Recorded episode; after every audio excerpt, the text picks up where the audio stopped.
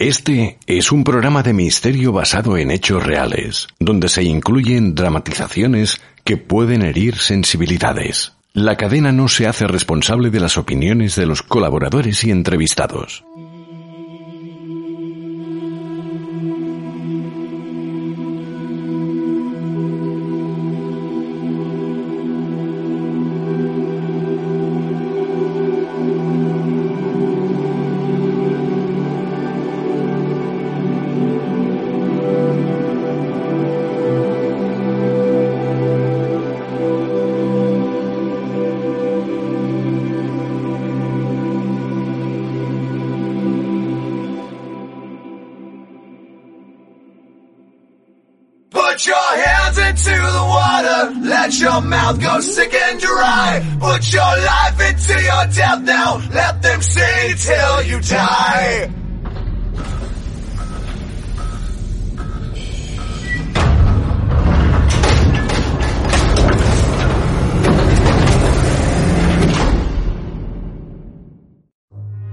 Todos, soy Jorge Ríos. Gracias por escucharnos. ¿Alguna vez os habéis preguntado si existe algo más allá de la vida? ¿Si todo se acaba con la muerte? ¿Si existe el alma? ¿Si la conciencia perdura?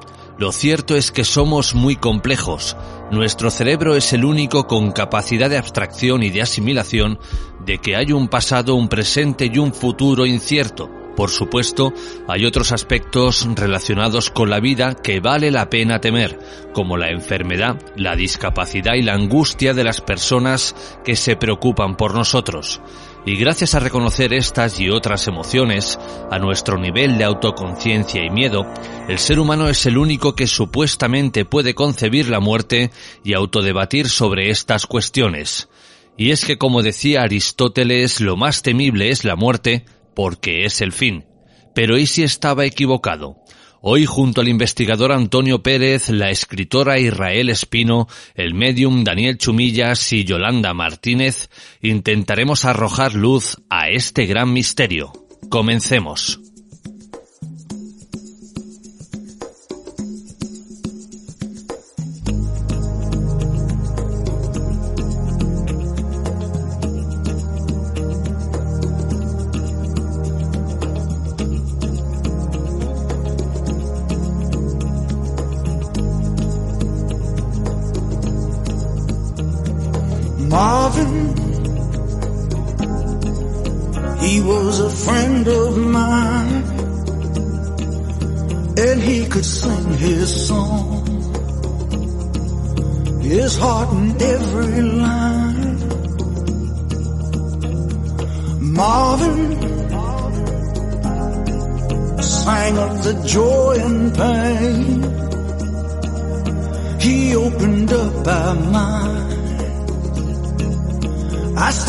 Hear him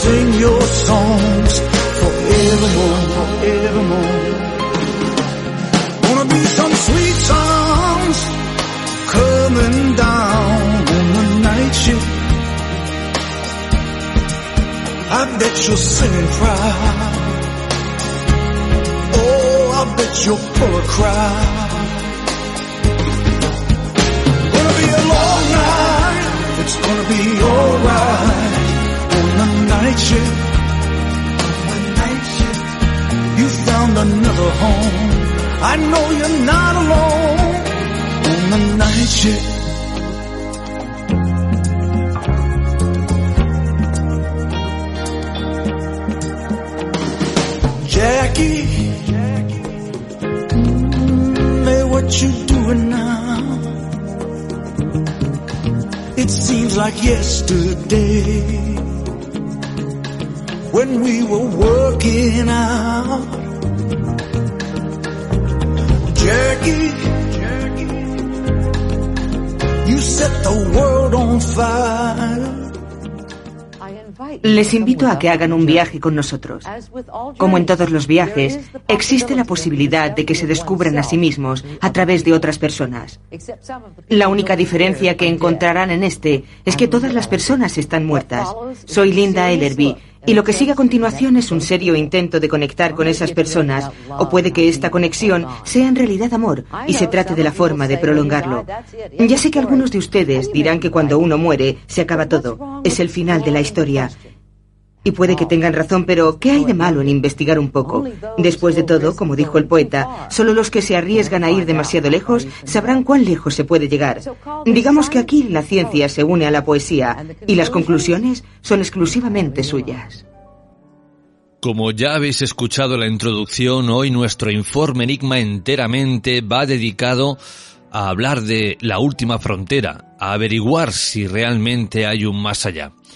Y el primer escenario que vamos a abordar es un lugar muy conocido para muchos de vosotros, sobre todo para todos los amantes de los fenómenos paranormales. Hablamos del Sanatorio de Sierra Espuña.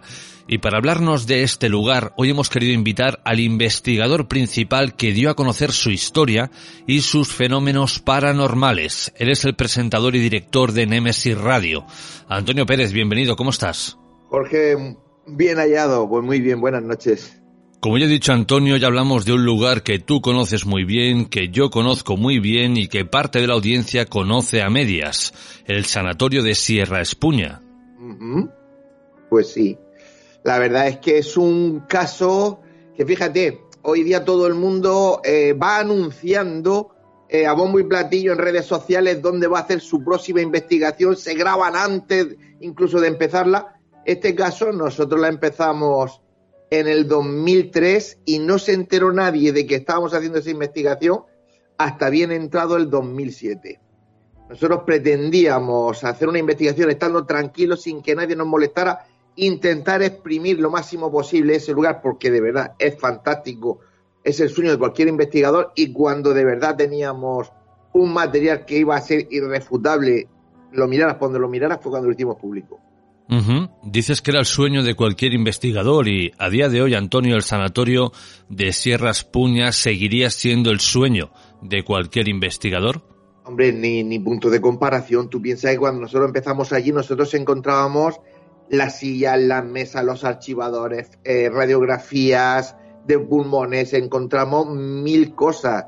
Y a la vuelta de tres, cuatro años, había desaparecido todo, incluido todo, el, todo lo que es el solado, el pavimento, lo destrozaron, lo destrozaron entero. Entonces, bueno, tú también eres investigador y sabes que cuando vas a sitios que son vírgenes se nota, se nota perfectamente. Y cuando ya es una romería como allí sucedió en los años siguientes, pues ya tú vas allí y te encuentras gente de todos sitios, eh, unos investigadores, otros curiosos, no sé, digamos que las energías que, habitaban ese lugar, si no ha- han desaparecido, sí que se ausentan y no se muestran como se mostraban al principio, cuando ellos eran expectantes de la gente que llegaba allí nueva, que nunca había ido nadie, y nosotros expectantes por descubrir qué sucedía allí.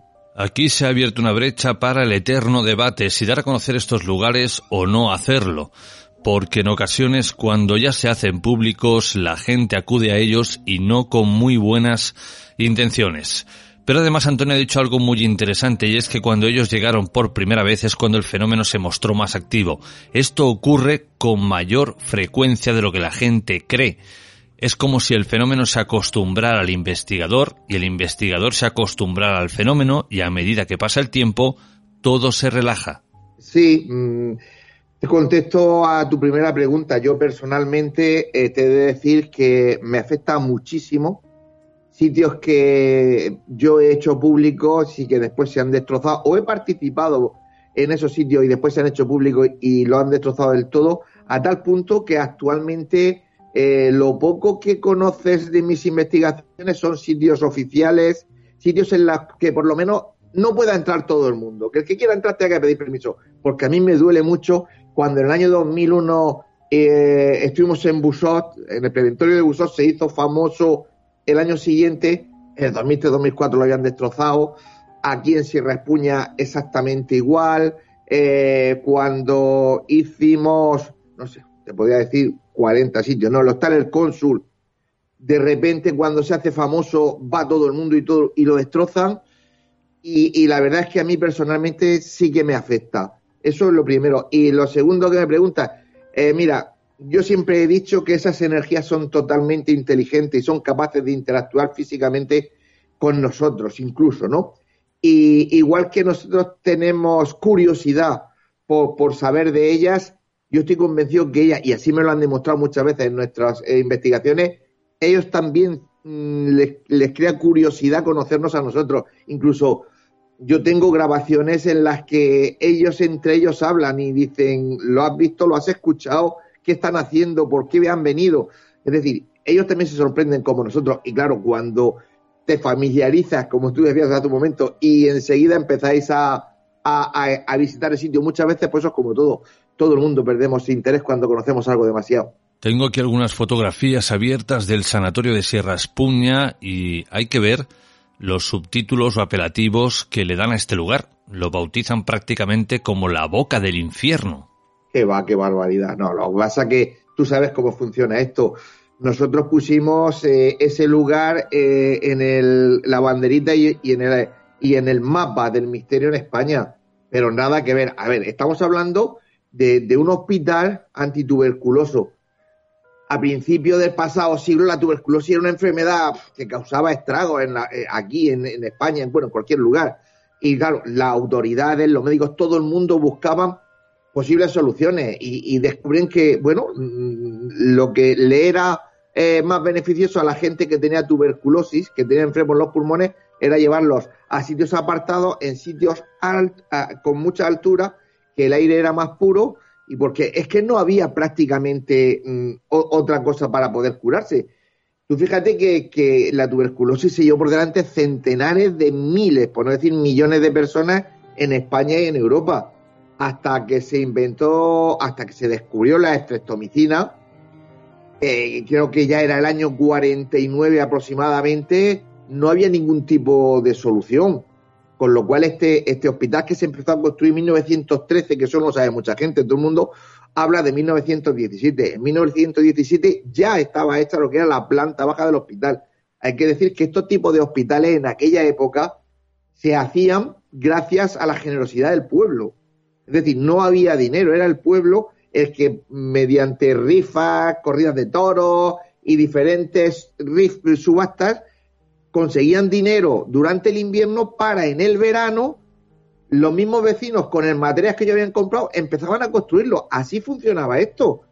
Y se empezó, como, te he dicho, en 1913, en el 17 había la primera planta, después llegó un parón grande porque hubo la entra la República y hay una pequeña confrontación ahí entre las autoridades nuevas republicanas con los integrantes del patronato, que eran los que estaban eh, llevando el, todo lo que era la construcción, bueno, pues al final hubo consenso, le pusieron sanatorio antituberculoso de Murcia, eh, se terminó en el 34, pero empezó a funcionar el 35 y funcionó como hospital hasta el 63.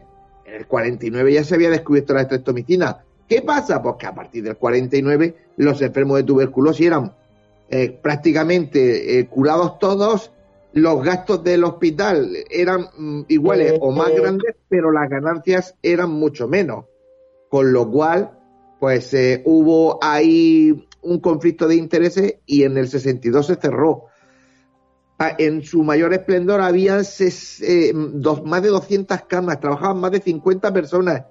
Y la verdad que yo he podido hablar con gente que, que, que conocía aquello y, hombre, aquello era un infierno por la enfermedad pero no era un infierno porque aquello fuera un infierno de las personas. Nos encontramos siempre con lo mismo, Antonio. Cada vez que figura en esta lista de lugares encantados un hospital, a partir de aquí, bueno, todo el mundo ya va buscando la muerte, o la muerte trágica, o el dolor más absoluto como el motor de estos fenómenos. Un símil sería el hospital del tórax, pero aquellos que investigan, investigan de verdad, se dan cuenta de que esto para nada es así.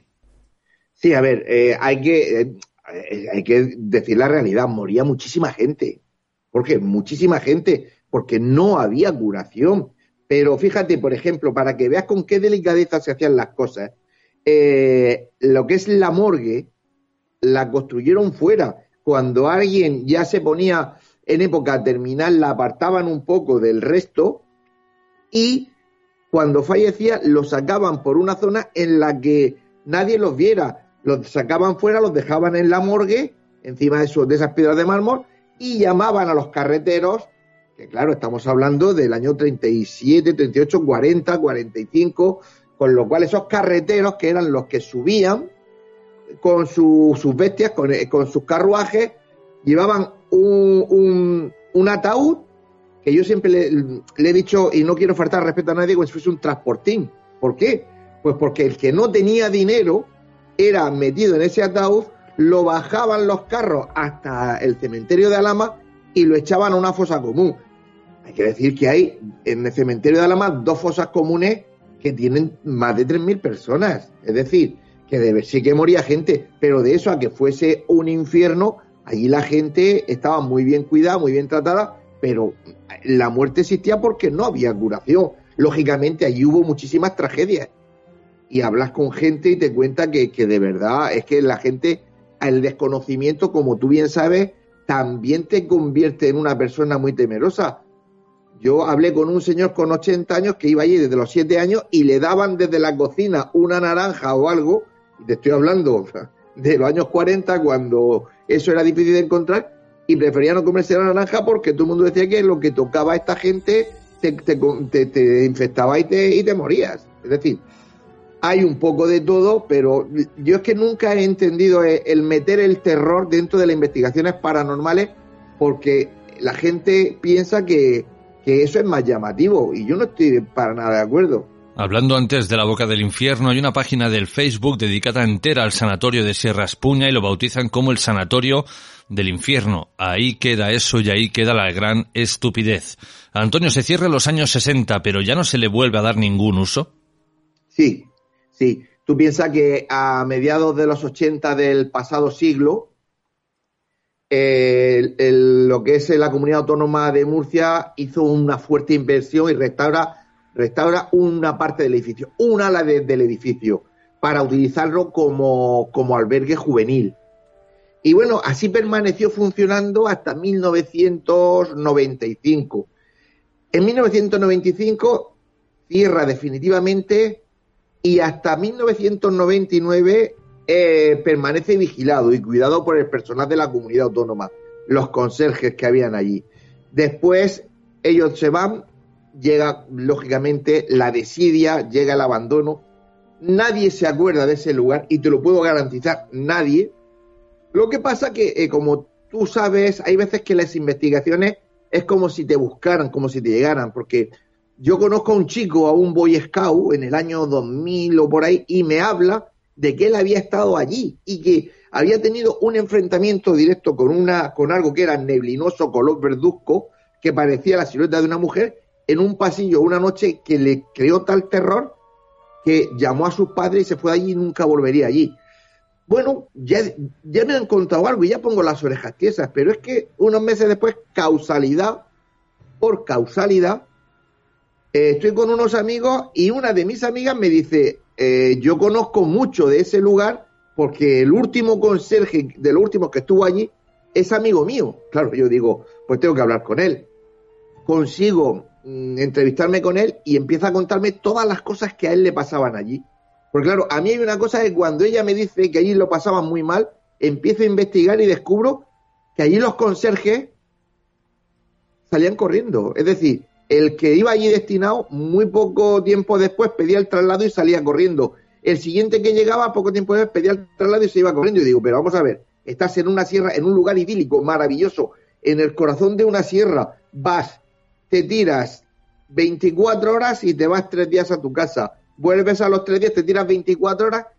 Si esto es maravilloso, no hay nadie allí, solo tienes que vigilar. ¿Cómo es posible que la gente se vaya? Pues eh, a mí hubieron dos conserjes que me lo explicaron, porque ahí ellos las pasaban canutas. Allí ellos se movían por el edificio, puertas que se veían y que se cerraban solas, gente que oía en las diferentes plantas andando, andando y corriendo. Claro, yo le digo, ¿y, tú eso cómo, ¿cómo sabes qué gente? Dice, porque yo he trabajado aquí cuando estaban los, los chicos, los, los Boy Scouts estaban tal, y yo sé cómo suena el edificio. Dice, es más, vino un día mi, mi, mis padres a pasar el día conmigo para que no estuviera solo, y en una de mis rondas que tenía la obligación de hacer por todo el edificio, eh, mi padre me acompaña y, dice mi padre, mira, ha venido gente, están ahí abajo, abajo, ahí hablando con tu madre. Y dice, yo me tuve que reír, no le dije nada. Cuando bajamos, mi padre se sorprende porque allí no había nadie. Claro, es que yo eso lo vivía, dice, además yo lo pasaba tan mal porque me rodeaba, los escuchaba, me respiraban alrededor y siempre nos hablaba, Jorge, de una zona, siempre. Yo conseguí que me hiciera un croquis. Y cuando nosotros nos metimos allí, nosotros pusimos los equipos, lo primero que hice fue coger ese trozo de pasillo, ponerle una cámara, y es la famosa imagen esa que, has visto tú, que lo ha visto todo el mundo, que es esa puerta que arrastra con un ruido escandaloso y se cierra, arrastra todos los escombros que hay, que hay alrededor. Eso lo conseguimos porque yo siempre digo, hay que hacer una investigación previa y conocer perfectamente el sitio y hablar con la gente para saber qué tienes que buscar, qué tienes que preguntar, porque, reitero, siempre lo diré, la hipótesis de trabajo mía desde toda la vida es que estamos ante energías que son inteligentes y que son capaces de interactuar físicamente con nosotros y contestar nuestras preguntas eh, coherentemente. Y es lo que yo busco desde hace muchísimos años, demostrar que efectivamente hay un más allá y que son capaces de, por la razón que sea, a veces comunicarse con nosotros e incluso vernos y comentar cosas que estamos haciendo. Tan solo teníais la premisa, bueno, la información de este conserje, llegáis prácticamente vírgenes de vacío al sanatorio de Sierra Espuña y con qué os encontráis. Mira, de entrada es increíble eh, las cosas que te puedo contar, ¿no? Nosotros cuando llegamos ahí la primera vez y bueno, nosotros conseguimos entrar oficialmente con, con permiso y, de repente, para Jorge, para que te hagas una idea, un edificio tan grande, así abandonado, empiezas a escuchar cisternas, como alguien tirara de la cadena. Y claro, cisternas, nos ponemos a buscar por todo el edificio, efectivamente, había muchos baños, pero cisternas de las que habían colgadas con la cadena, prácticamente no quedaba ninguna en pie y allí no había agua hace años. Pero todos escu escuchábamos las cisternas. Estando allí en una planta, escuchabas pasos, golpear los cascotes en diferentes plantas y los revisabas entero y no había nadie.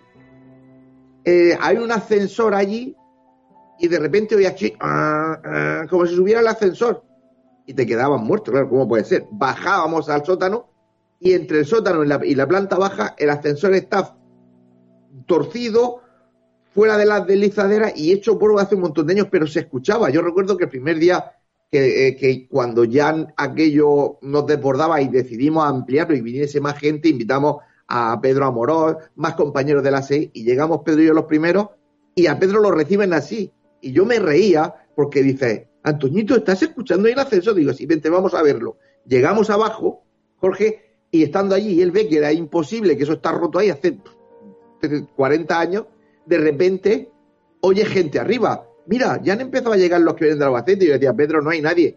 Pero si lo estamos escuchando. Pedro, que no hay nadie. Subíamos y no había nadie. Bueno, ver presencias, sombras, eh, puertas que nosotros, como esa que te he dicho, que era una puerta con un pequeño cuarterón abajo, dos largueros y un cabecero, porque todo era cristal, la teníamos abierta, cogida con todos los cascotes de la gente que había destrozado el cuarto año, que había a dos metros, para, y lo hacíamos para que no se movieran cuando grabáramos y, evitar los máximos ruidos posibles. Y de repente, y eso están las imágenes ahí, arrastra la energía que sea, tuvo que ser muy fuerte, arrastra esa puerta, la consigue cerrar, que después, con las cámaras de televisión, yo, delante de ellos, pegándole tirones y otros pegándole tirones, éramos incapaces de cerrar la puerta de un tirón, había que darle dos y tres empujones. Y esas energías eran capaces de cerrarlas de una vez. Cuando fue Telecinco, cuando estuvo allí con nosotros Telecinco con el buscador, que vino nuestro amigo Lorenzo Fernández Bueno, pues a Paqui Peña por poco le, le, vuelan la cabeza. Teníamos todas las ventanas cerradas a cal y canto, pero selladas para que no hubiese ruido, no hubiese golpe. Y ella con la cámara por delante pasó por delante de una y se abrió con tal brutalidad que pegó un golpe tremendo que si le pilla la cabeza se la vuela, a tal punto que la chica salió y no volvió a entrar. Es decir, allí a nosotros nos ha pasado de todo, Jorge, de todo lo que te puedes imaginar y más en tres años. Y lo mejor es que tenemos muchísimo material que corrobora todo lo que estamos diciendo. Escuchar bien lo que ha dicho Antonio, ¿eh? tres años investigando el sanatorio de Sierra Espuña, eso es investigar y no ir una noche con un par de cámaras y colgar un vídeo en YouTube, investigación en la casa del conde, investigación en la torre Figus, no, eso no es investigar, eso es experimentar que forma parte de una investigación si perdura en el tiempo, si se alarga, si no tan solo es una noche para ir a grabar psicofonías que realmente eh, como distracción, está bien, pero que en sí mismo no aporta mucho. Mira, eh, eso, de, eso demuestra la incultura que hay ya metido en este mundillo. Si tú vas a un sitio una vez, mm, ya es vergonzoso llamarlo una experimentación cuando vas con un teléfono móvil en la mano. Pero llamarle una investigación es una falta de respeto al mundo del misterio. Una investigación requiere de muchísimos pasos antes de hacer la investigación de campo. Hay que buscar en las bibliotecas regionales, en las municipales, en los periódicos, en hemeroteca, en todos sitios, todo lo que se pueda conseguir del sitio. Cuando lleguemos al sitio, tenemos que ir con la conciencia tranquila de que no hay prácticamente nada que tú no sepas del sitio. De historias, de cuentos, de leyendas, te entrevistas con historiadores, te entrevistas, hay que hacer un trabajo increíble. Y luego cuando llegas al sitio, tienes eh, un conocimiento lo suficientemente importante como para hacer eh, las preguntas que hay que hacer y poner los equipos en las zonas que la gente denomina como más calientes. Y eso hay que hacerlo muchas veces, muchas veces. Y cuando lo consigas todo eso y consigas juntar unos cuantos resultados en la disciplina que sea, eh, lo suficientemente importantes como para que respalden tu trabajo y tu investigación, entonces cuando hay que hacerlo público. Yo lo que yo veo, ¿qué quieres que te diga? Ya lo hemos hablado alguna vez, incluso fuera del micrófono llega un momento en que ya ni me enfado, me aparto, no quiero saber nada. Yo cuando veo todo lo que ponen sobre Sierra Espuña y yo digo, Dios mío, ¿sabrá esta gente de, verdad lo que está hablando? Porque es que además, Jorge, tienen un problema. Y es que son hasta malos plagiadores. Es decir, de, de Sierra Espuña hay cuatro o cinco programas que hicimos nosotros en 2007, 2008, 2009 que están en Internet, con psicofonías, con la historia, con imágenes, con todo. Pues bueno, pues ni eso saben plagiarlo. Luego se ponen a dar datos, porque hay que decir, y hay una cosa que está muy clara, todos los datos que hoy día hay en redes sociales del preventorio de Sierra Espuña ha salido de nosotros, de mi equipo, que fuimos los que nos metimos en el ayuntamiento de, en el ayuntamiento de Alama, nos metimos en el ayuntamiento de Murcia, hablamos con todo el mundo y esa información que aparece la hemos puesto nosotros en, circulación. La gente lo único que hace es llegar, copiar lo que tú haces y encima lo copian mal. Y a mí de verdad que me, que me da muchísima pena. La investigación tiene un objetivo claro, llegar a determinar el por qué ocurre lo que ocurre en un lugar determinado, es decir, intentar poner nombre y cara el autor o los autores de esos fenómenos paranormales para poder cerrar un ciclo y eso no se hace en una noche, en un fin de semana ni en un mes. Antonio, ¿vosotros llegasteis a poder identificar a las entidades que deambulan por Sierra Espuña? A ver, mira, por ejemplo, mmm, se habla mucho de la dama, la dama de blanco. Bien, hay una historia, claro, eh, hay por ahí una psicofonía que luego la escucharemos y tiene esa historia. Hay una historia de una señora de alta alcurnia que eh, estaba allí ingresada porque tenía, tenía tuberculosis y ella se enamora de un señor era mucho más pobre, pero que él no, que, él no le correspondía al amor. Y ella se, se sentía tan mal, se puso tan triste que se salía por fuera, porque pues ellos podían salir, los que no estaban enfermos en cama podían moverse por allí, respirar. Salió a pasear y un día desapareció. Hicieron abatidas, subió la gente del pueblo, todo el mundo a buscarla, nunca la encontraron. Y luego resulta, bueno, pues que en una de esas fotos eh, Juanjo Molina, uno de nuestros compañeros, de los miles de barridos que hicimos por fuera del preventorio, de repente caza a una mujer en una ventana. Esa foto seguro que la habrás visto. Y, bueno, fue Lorenzo Fernández Bueno el que la bautizó como la Dama de Blanco. Bien, yo estoy por asegurarte que esa Dama de Blanco que asoma en esa ventana no es esta señora. Y sí una de las monjas de época porque llevaba, y si te fijas bien en esa foto, el sombrero ese que parece que, blanco como con alas que se abre hacia arriba, de los que había antiguamente, y conseguimos fotos de época de algunas de las enfermeras aquellas.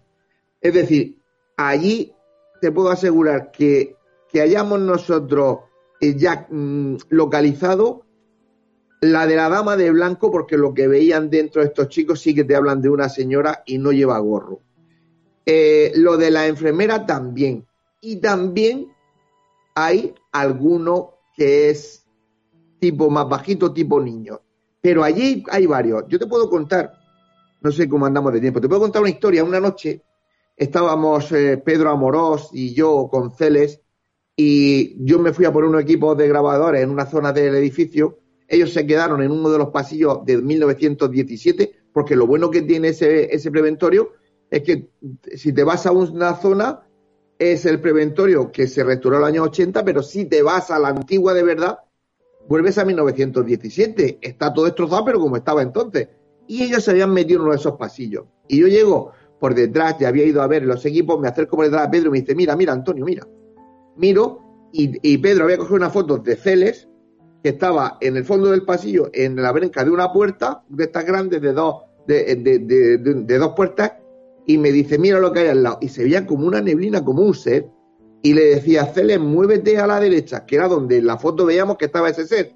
Bien, Celes se movía y en la siguiente foto, Celes se había movido y eso también se había movido.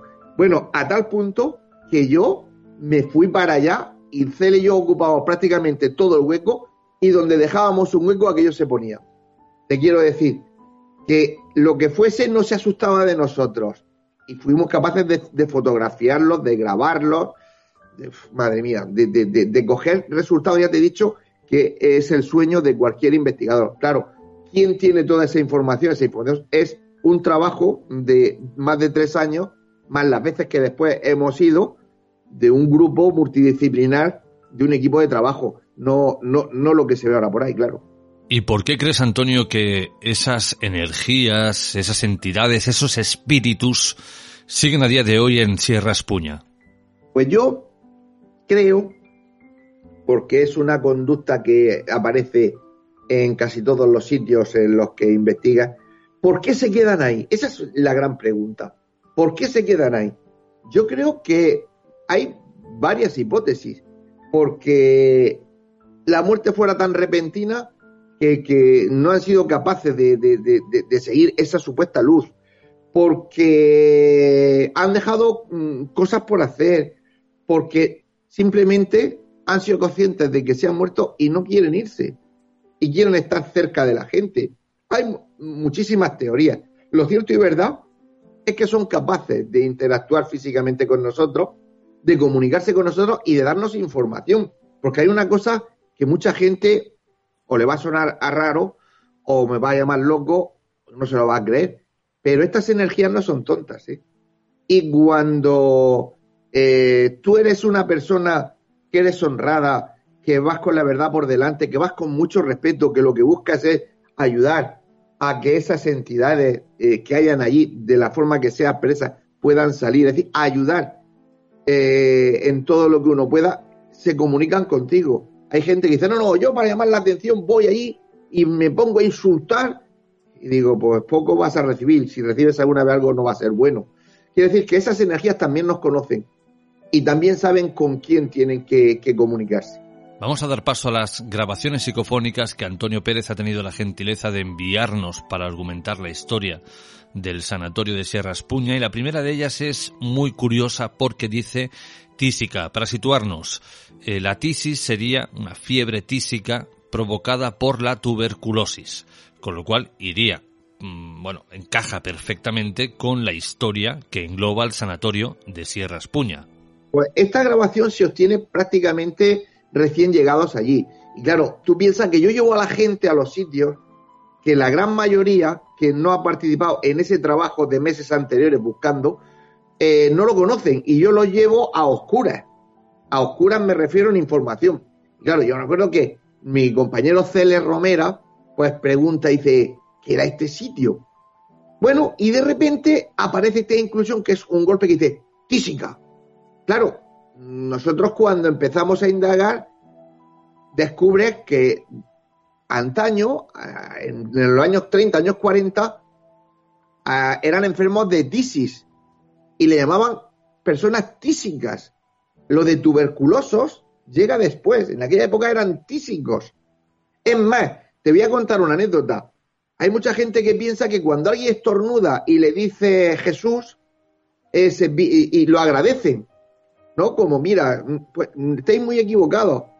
Cuando alguien estornuda y se dice Jesús, la gente decía, Jesús me libre, porque era cuando tosían los tísicos, me libre de coger esa enfermedad y se, y se alejaban de la gente que, que, que, tosía y que estornudaba así. Fíjate el vuelco que ha dado con los años, que de, de, hacerlo de una forma defensiva y huyendo del que tosía, a que ahora cuando dice Jesús la gente dice gracias. Bueno, dicho esto, que me enrollo mucho, vamos a escucharla.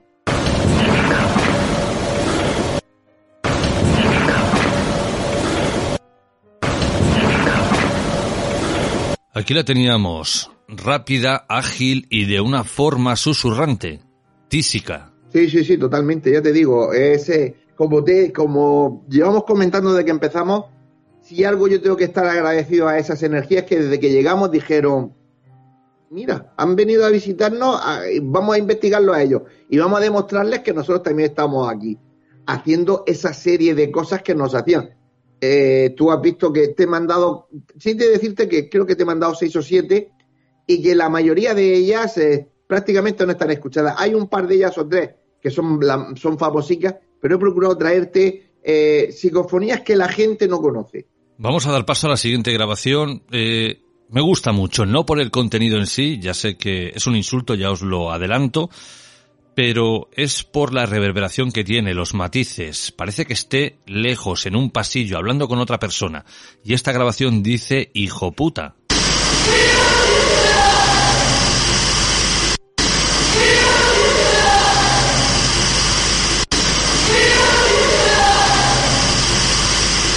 Es la repanocha esta grabación, Antonio. Mm, como digo, me gusta mucho, pero por los matices, ¿eh? Repito lo que dije antes.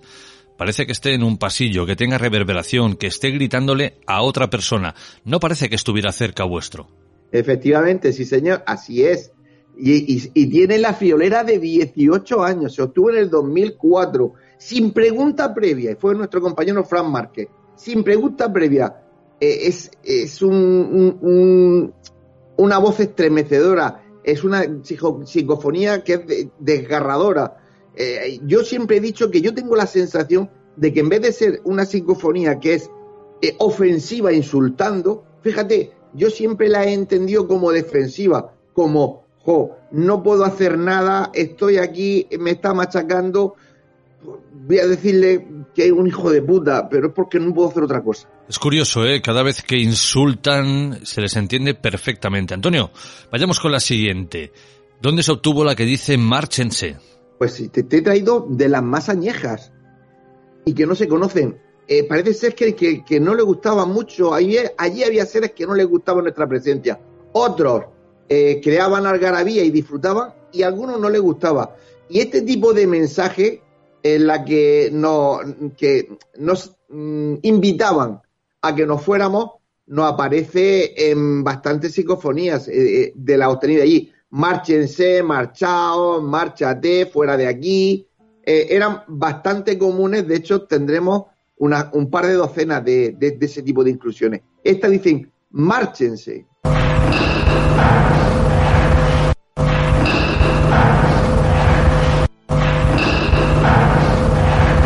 Vayamos con la siguiente, Antonio. Ponerse bufanda, ¿en qué parte la obtenéis?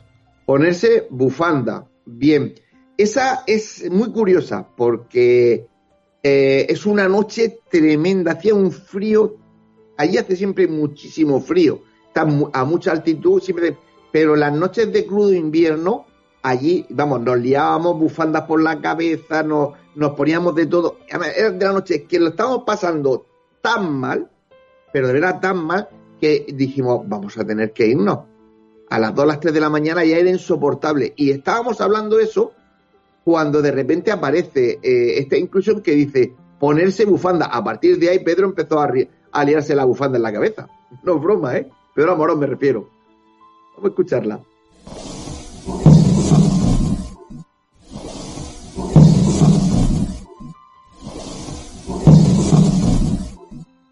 Siguen todas la misma línea, voces directas, claras y susurrantes, quizá porque, bueno, están en un antiguo hospital y, claro, allí no se podía gritar.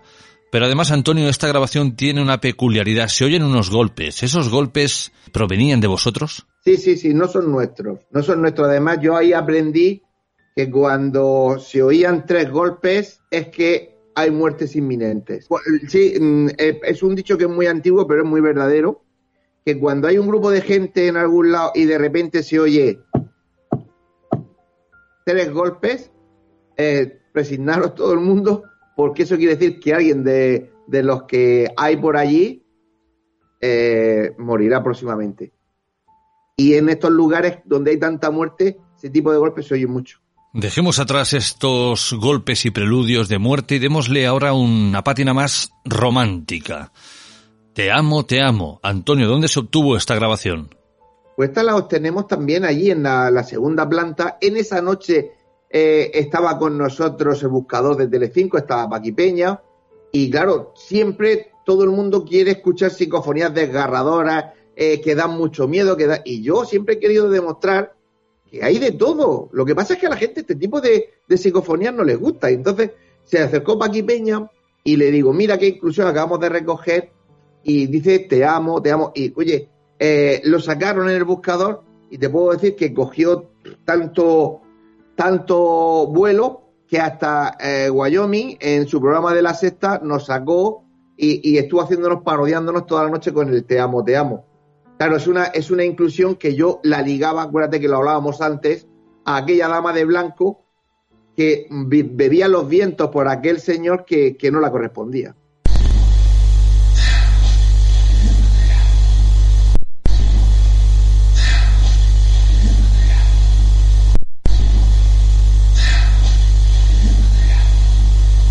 Se oye solamente por el canal derecho de los auriculares, es decir, la grabadora eh, grabó solamente por el canal derecho. ¿Esto fue un fallo del aparato o es que la grabación fue así?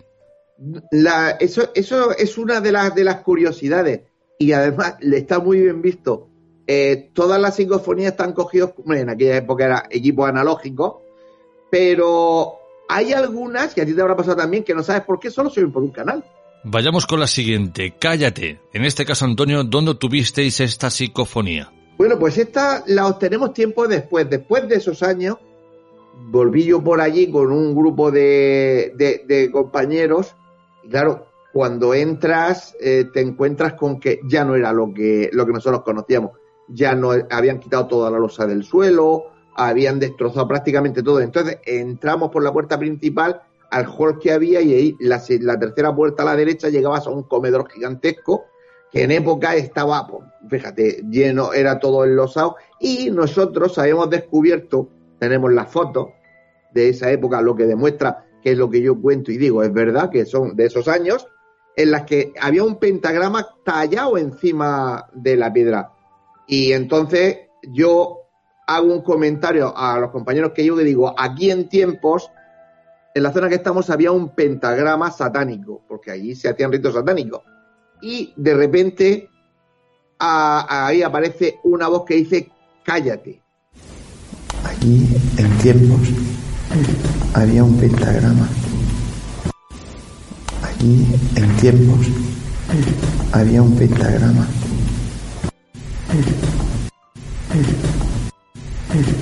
A mí me daba la sensación de que intentaba interrumpirte, que no quería que dijeras lo que ibas a decir. Efectivamente, efectivamente. Es que se me ha, me ha pasado a deciros que no está al final de mi frase, sino como bien dices tú, está intentando que no lo diga. Me dice, cállate antes de que yo diga que es un pentagrama satánico. Sí, señor. La volvemos a escuchar. Justo después de la voz de Antonio aparece el cállate. Allí, en tiempos, había un pentagrama Allí, en tiempos, había un pentagrama.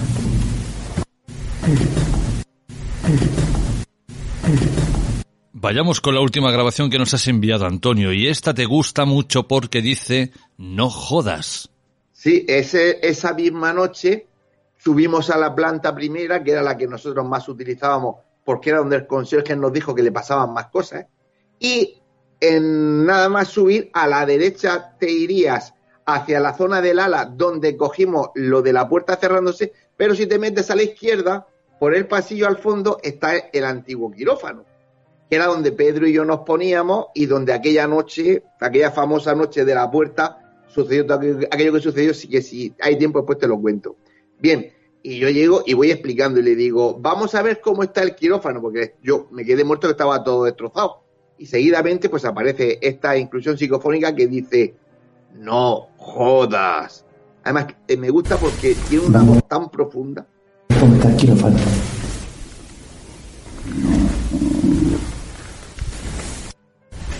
Vamos a el quirófano.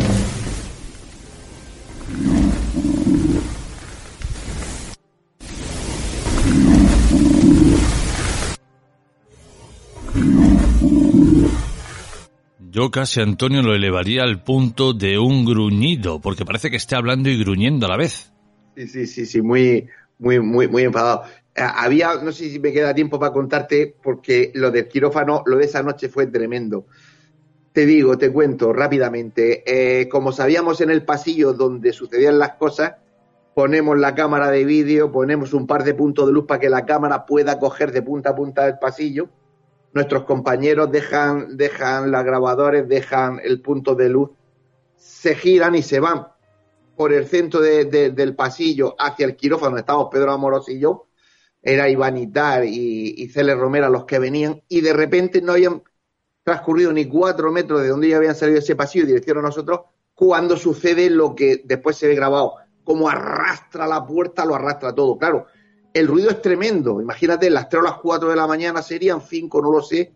Pedro y yo estamos en los quirófanos con los auriculares puestos, nos damos manotazo, nos quitamos los auriculares porque nos revientan los tímpanos y ellos que vienen de frente los miramos con cara asustada con, con señas, ¿qué pasa? Y, y ellos con la cara desencajada empiezan a mover las manos como diciendo, madre mía, madre mía, y nos quedamos todos ahí callados por lo menos media hora. Y después dijimos, bueno, hay que ir. Y en Filica India, como los indios, nos ponemos uno detrás de otro, recorremos todo el pasillo hasta llegar al hall donde empezaba el otro trozo de pasillo, no nos damos cuenta de nada. No creíamos que había pasado nada. Entonces nos vamos a la cámara de vídeo y es cuando descubrimos que la puerta estaba cerrada.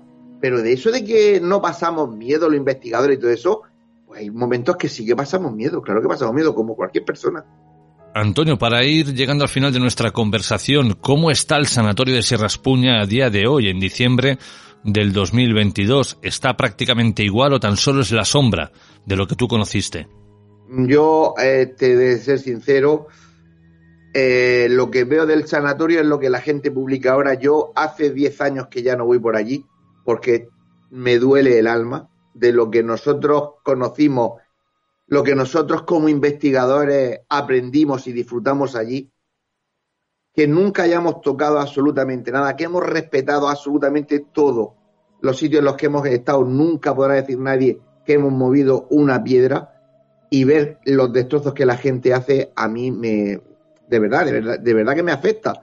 Por eso no voy por allí. Y además para curarme en salud, si te soy sincero, procuro ver lo menos posible todas estas cosas que esta gente y digo cosas porque no le veo un poco, voy a llamar investigaciones, que este, esta gente monta en Internet, pues como tú dices, si te metes y empiezas a mirar, pues tú imagínate si a ti te afecta a la persona que fue el primero que estuvo allí, el que juntó una serie de, grandes investigadores para durante años ir allí eh, eh, eh, sin que nadie se enterara, para disfrutar, aprender y conocer todas, pues todas estas anomalías que, nos, que este mundo paranormal tan maravilloso nos ofrece, pues imagínate yo cómo me siento cuando, cuando veo estos destrozos.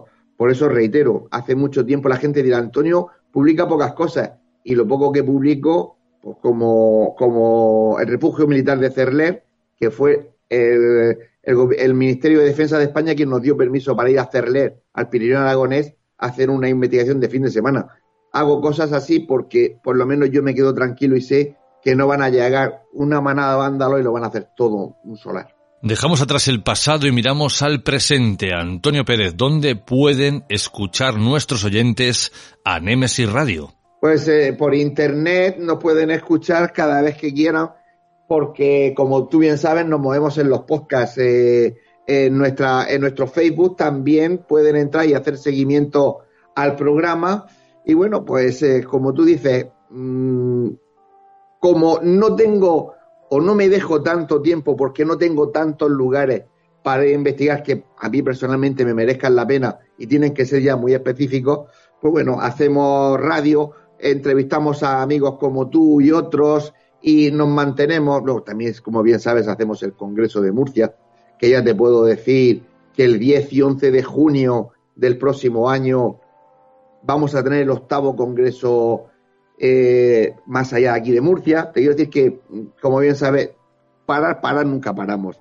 Ahora sí, cerramos aquí el primer capítulo del informe Enigma de esta semana hablando del sanatorio de Sierra Espuña. Antonio Pérez, ha sido un placer que de nuevo hayas estado con nosotros. Un abrazo y hasta la próxima. Muchas gracias. Hasta la próxima. Buenas noches.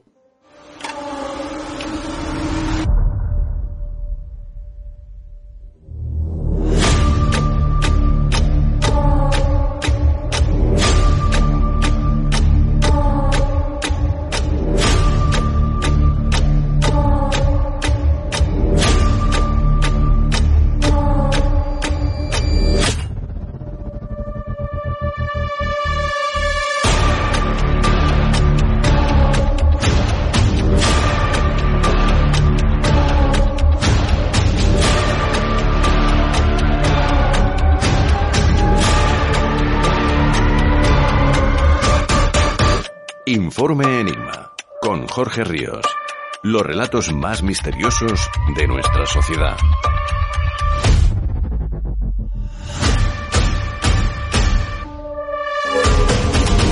Vida después de la vida. La expedición científica de Tom Harper.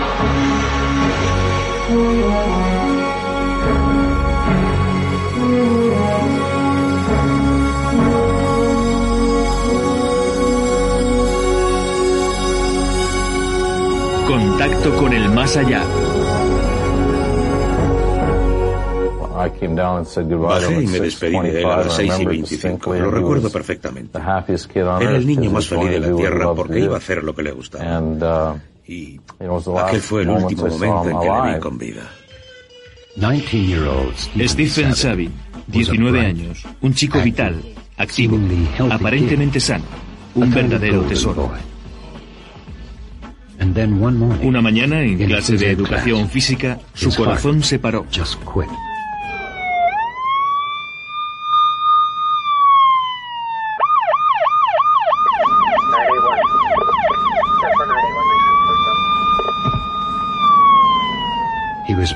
El hospital le declaró clínicamente muerto antes de que sus desconsolados padres llegaran a tiempo para verle. Sufrieron un golpe devastador.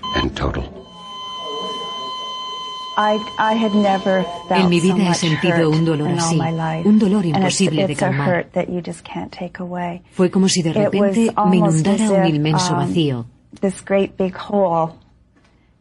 Hiciera lo que hiciera, no lograba sofocarlo.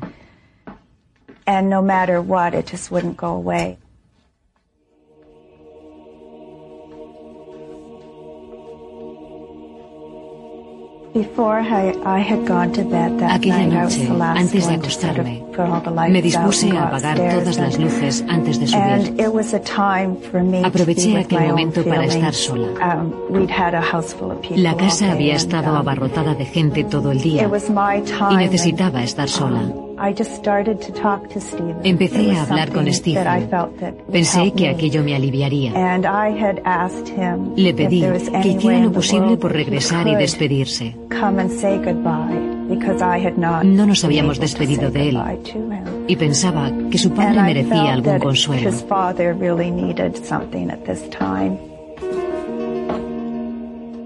Si algo hay que debatir cuando hablamos del más allá y de la muerte es si realmente existe ese más allá. ¿Qué nos vamos a encontrar cuando crucemos la última frontera? ¿Están nuestros seres queridos? ¿Están nuestros animales? estaremos bien, eh, qué hacemos allí. Es decir, se plantean grandes dudas existenciales, porque si tuviéramos la respuesta a todas ellas, el ser humano prácticamente no tendría sufrimiento sabiendo que nos espera algo mucho mejor. Pero eh, la mayoría de nosotros no podemos acceder a esa información. Sin embargo, hay personas dotadas con un don para llegar a ese cajón, para obtener esa información. Y hoy hemos querido invitar a uno de ellos. Hablamos con el medium Daniel Chumillas. Daniel, bienvenido, ¿cómo estás?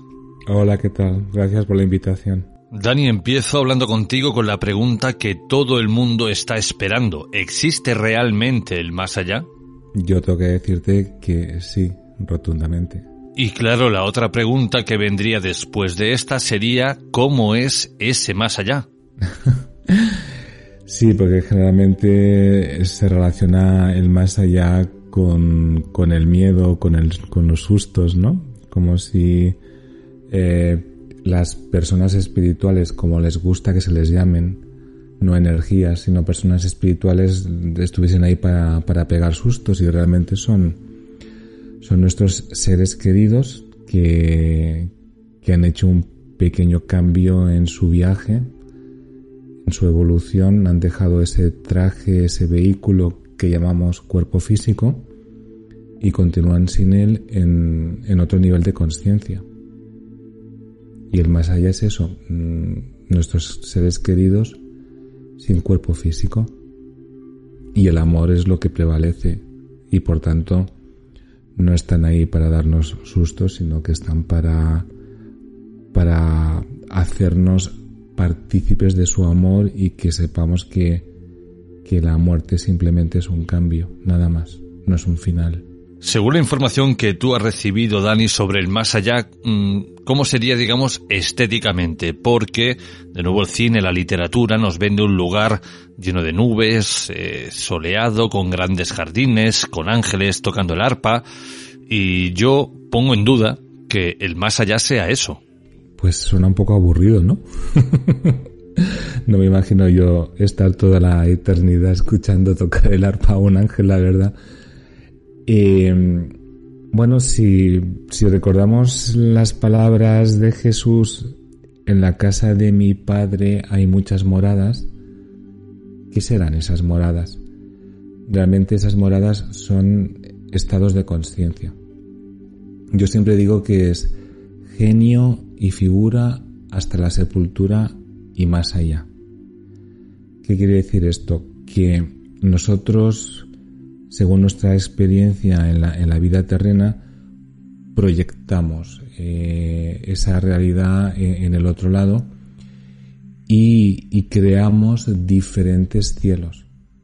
Con lo cual puede haber un cielo que es un cielo de los católicos, eh, un cielo para los budistas, un cielo para los filósofos, eh, las diferentes moradas, ¿no?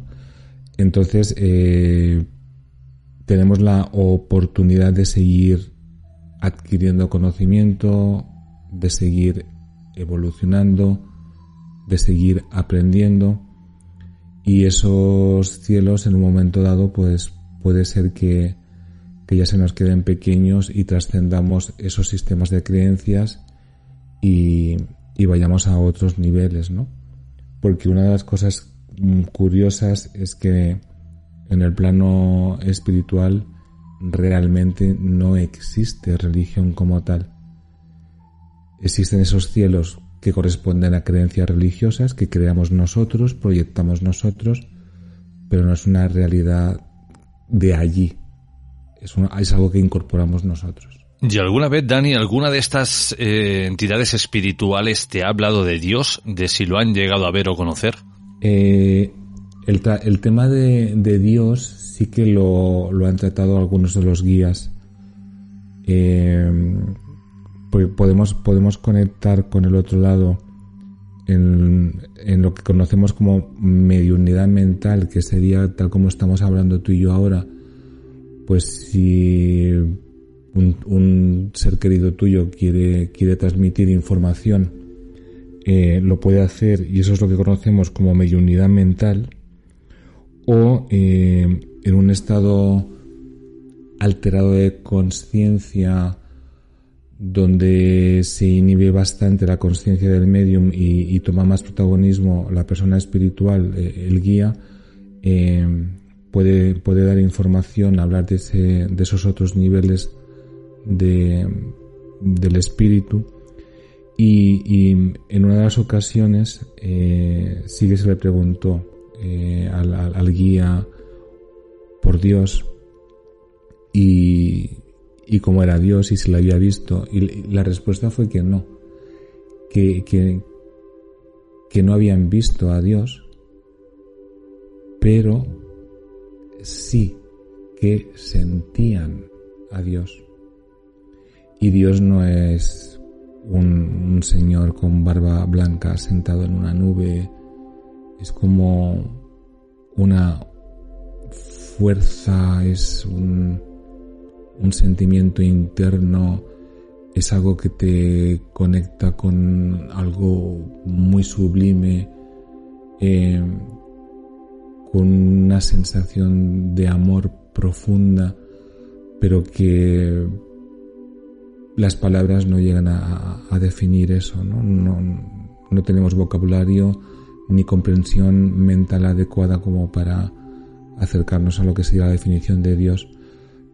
Pero la respuesta es que en mi experiencia y en mi caso esa ha sido, esa ha sido la respuesta de los guías, ¿no? Que no, que no le habían visto quizás quien tenga la capacidad de contemplar a Dios eh, esté eh, en uno de esos cielos que, que no tienen ya vía directa con, con la tierra. Dices que cuando fallecemos hacemos un pequeñito cambio y yo ahora te pregunto, ¿nuestros seres queridos que ya han hecho esta evolución se ven con su cuerpo físico? Es decir, ¿ellos se ven como cuando estaban en la Tierra? Eh, lo habitual es que eh, cuando, cuando se hace la transición eh, te encuentres con, con, tus seres queridos que han, se han ido antes que tú, que te encuentres con tus guías que te ayudan a, a reconocer tu experiencia de vida en la tierra, el aprendizaje realizado. Y en un principio sí que te llevas la, la imagen de, de, tu cuerpo, la imagen material, pero poco a poco van aprendiendo que, que, el pensamiento es lo que manda en ese plano espiritual. Y por eso habitualmente lo que hacen eh, cuando se presentan ante nosotros o se comunican con nosotros es eh, con un aspecto de cuando eran más jóvenes. De hecho, todas las personas que han tenido un contacto con un ser querido después de haber fallecido, eh, es habitual que digan, pero, pero estaba más joven, no como cuando se fue. Y, es muy habitual que, que, tomen el aspecto de los 30 años, 35, que parece, parece ser que es la mejor edad por excelencia o la más común, ¿no? Pero es una proyección, podemos decir, mental. Eh, en el otro lado no, realmente no hay cuerpo ni hay necesidad de, de alimentos ni de dormir, no existe el tiempo lineal como existe en la Tierra, es como un espacio-tiempo continuo, ¿no? Y una vez ya estamos, Dani, en el otro lado, evolucionando, ¿en qué empleamos el tiempo? Es decir, ¿qué hacemos allí? Pues depende eh, en, lo que deseen, en, su inquietud. Eh, pueden realizar aquello que, no realizaron en la Tierra, desde, desde estudiar, eh, desde ayudarnos a nosotros desde el otro lado, porque siempre pensamos que nosotros podemos encender la velita o podemos rezar por ellos y de esa forma ayudarles, pero la verdad es que ellos también pueden interceder por nosotros, intentando inspirarnos, intentando que comprendamos aspectos importantes, sino obligarnos a ello. O sea, eh, eh, el hecho de, estar en el plano espiritual no nos convierte eh, en todopoderosos y omniscientes. tienen sus limitaciones también, pero ellos sí, que pueden de alguna forma interceder por nosotros o en, durante la noche en el sueño nosotros no lo recordamos, pero pero a nivel de almas tenemos un reencuentro y, conversamos y, nos dan su opinión y, e intentan que, nuestra, que nuestra vida nos vaya lo, mejor posible o, que tomemos las decisiones más acertadas eh, siempre desde un punto de vista espiritual, ¿no? Pero eh, en el plano espiritual eh, el, pensamiento es creativo y es, y es inmediato. Es algo que se aprende. Cuando, cuando una persona fallece, tiene que aprender a, cómo es la vida en el mundo espiritual. Tiene que aprender esos recursos y, cómo funciona esa creatividad desde el pensamiento. Y bueno, quien ha sido arquitecto puede, puede realizar pisos, edificaciones espectaculares, eh, personas que, les gusta jardinería pueden crear jardines, flores espectaculares también. Eh, podemos llevar a, la realización todos aquellos deseos e inquietudes que teníamos en la tierra y que no pudimos cumplir o cumplir de forma limitada. Y Dani, ¿qué puedes decirnos de nuestras mascotas? ¿Van a un cielo aparte? ¿O nos estarán esperando al igual que nuestros familiares cuando lleguemos al otro lado? Pues mi respuesta es que sí.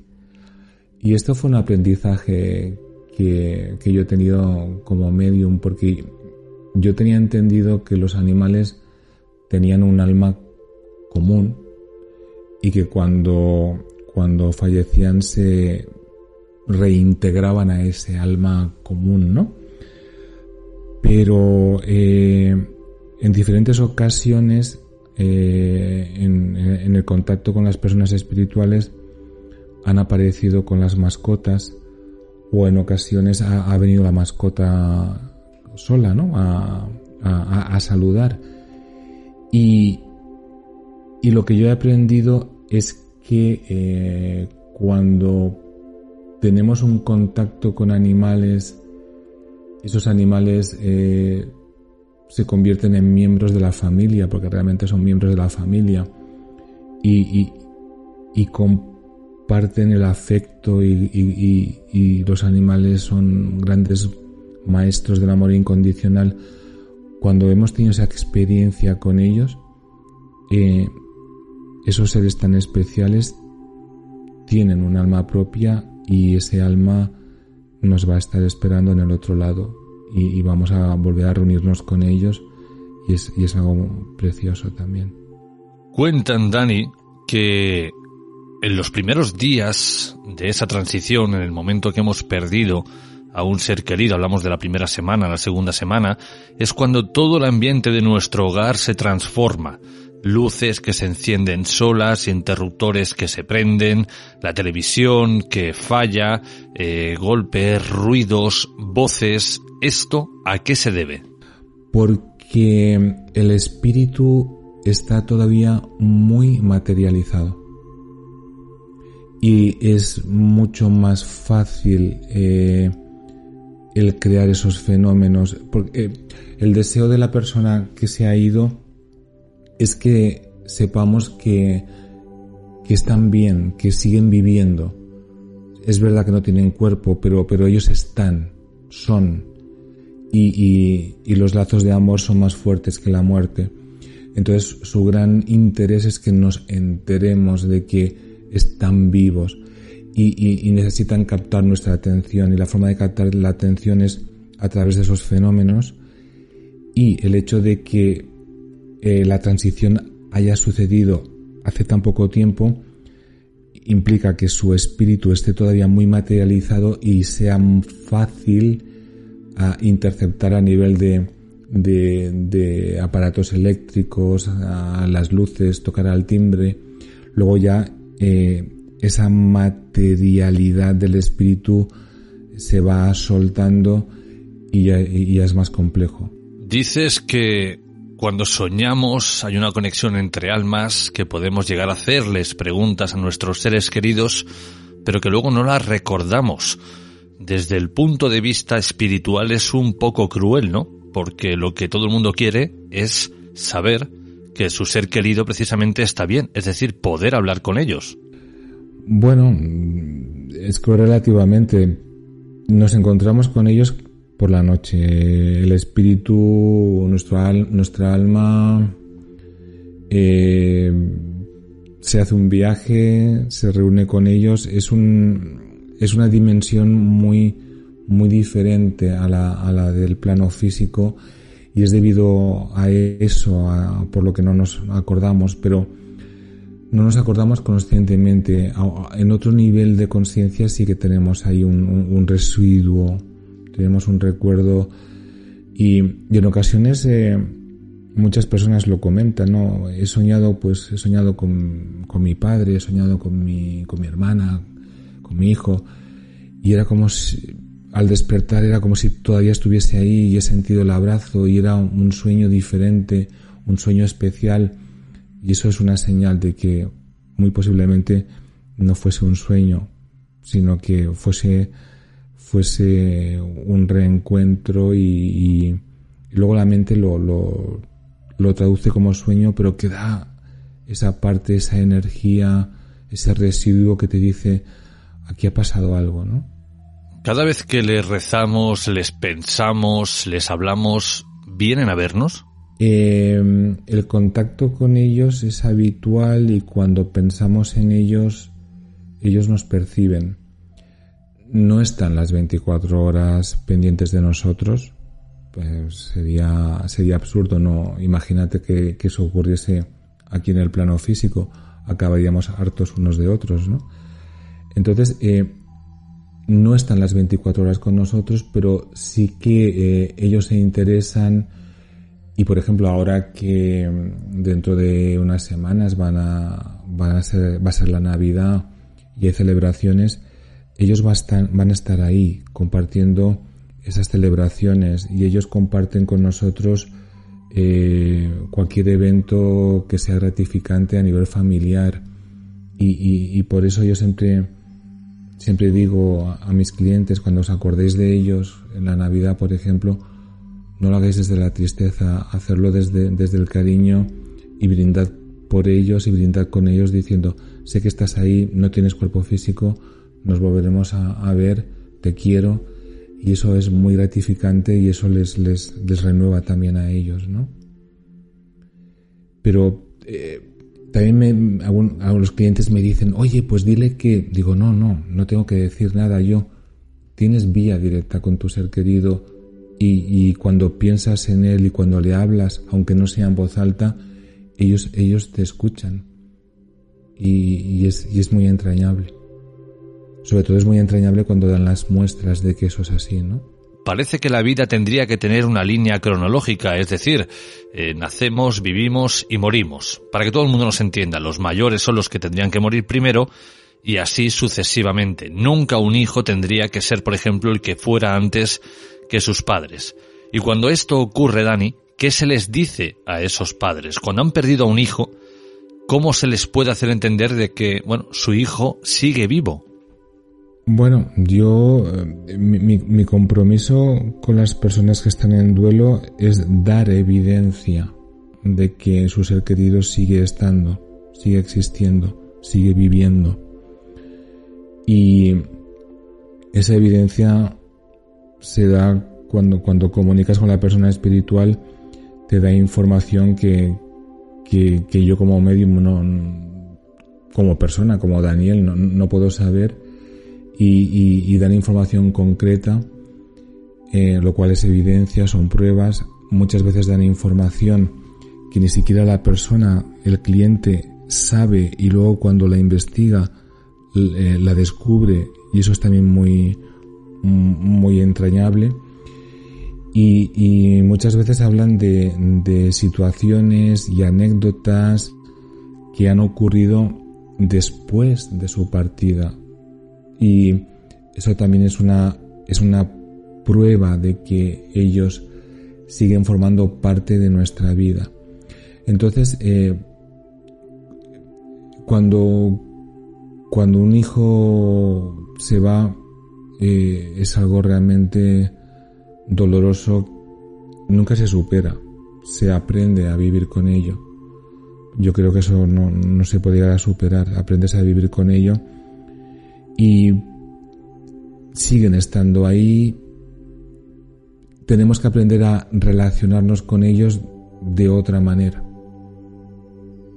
porque no han desaparecido, están, solamente que no tienen el cuerpo físico, no podemos tocarles, abrazarles, que es nuestro gran deseo, pero siguen estando. Entonces tenemos que aprender a, comunicarnos con ellos. Y, yo invito a, estos padres que, que hablen con ellos, que les compartan cosas, que, que, rían también, porque los padres tienen que, aprender que, tienen derecho a, a, a sentir felicidad y que esa felicidad la pueden compartir con sus hijos, ¿no?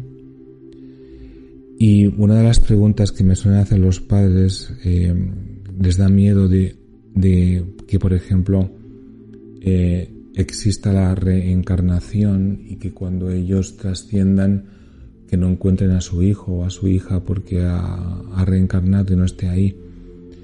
Eh, lo habitual eh, en el caso de la reencarnación y que es algo totalmente optativo, es libre albedrío, lo habitual es que si la reencarnación sucede, suceda varias generaciones después.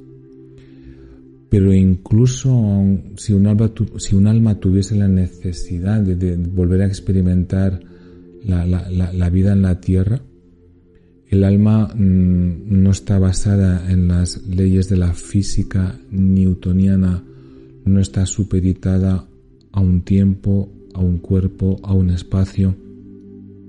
Y aunque ese alma estuviese encarnada, cuando los padres trascienden, eh, la parte de ese alma que reconoce a esos padres les, les recibe y está con ellos. Esa es la información que nos que nos han dado nuestros guías. Con el tema de la reencarnación, Dani, es, es algo curioso porque, como has dicho, tardan varias generaciones, es optativo, pero da la sensación de que lo hagan por aburrimiento, es decir, estoy allí, voy evolucionando, ya sé todo lo que tengo que saber, pues ahora quiero volver a la Tierra. No. Eh, yo sé que hay varias líneas dentro de lo que es eh, eh, el tema espiritual y, que parece que la reencarnación es un dogma. Yo la información que he recibido siempre de mis guías y, otros mediums también es que la reencarnación eh, no es algo impuesto y que además tiene que tener un sentido, tiene que tener un porqué no es gratuita, no es por aburrimiento, no es porque ahora toca. Eh, puede darse, pero tiene que tener un, realmente un valor. Eh, es por algo importante y si no, no haría falta. Y otra de las grandes preguntas, Dani, si tenemos tan claro que existe el más allá, ¿por qué esta sociedad tiene tanto miedo a morir? Vamos a ver, eh, la muerte es un tabú, sobre todo en Occidente. Es natural que el ser humano tenga miedo a lo desconocido. Y luego eh, nos han chantajeado tanto con el miedo de, lo que va a pasar en el otro lado, sobre todo si en esta vida no ha sido bueno. Eh, todos somos humanos, todos cometemos errores, nadie es perfecto Curiosamente, eh, en momentos en que yo he acompañado a personas a paliativos y que han sido ateos durante su vida, en esos momentos eh, se han replanteado, ¿y si existe el otro lado? ¿Y si mm, voy a tener que pagar un precio por mis actos? ¿Y si existe el infierno? Todo eso está en el subconsciente y está en el subconsciente colectivo también.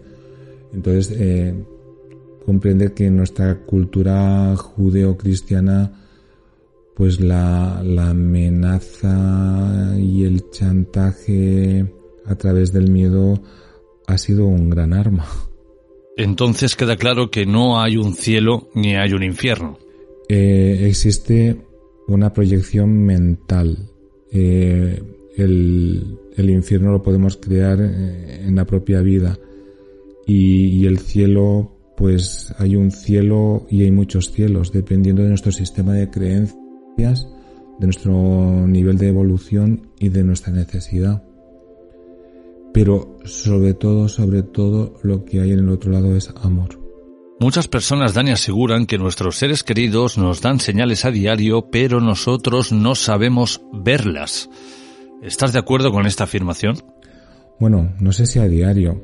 Eh, hay señales y cuando tienen oportunidades, pues bueno, mm, las casualidades no existen y piensas eh, eh, en tu ser querido y se cae esa foto de la estantería o pones la radio y en ese momento está tocando la canción preferida de, de, tu ser amado. Son señales, ¿no? Eh, continuamente hay señales y a diario, bueno, quizás pudiesen haberlas. Mm, tampoco hay que obsesionarse, ¿no?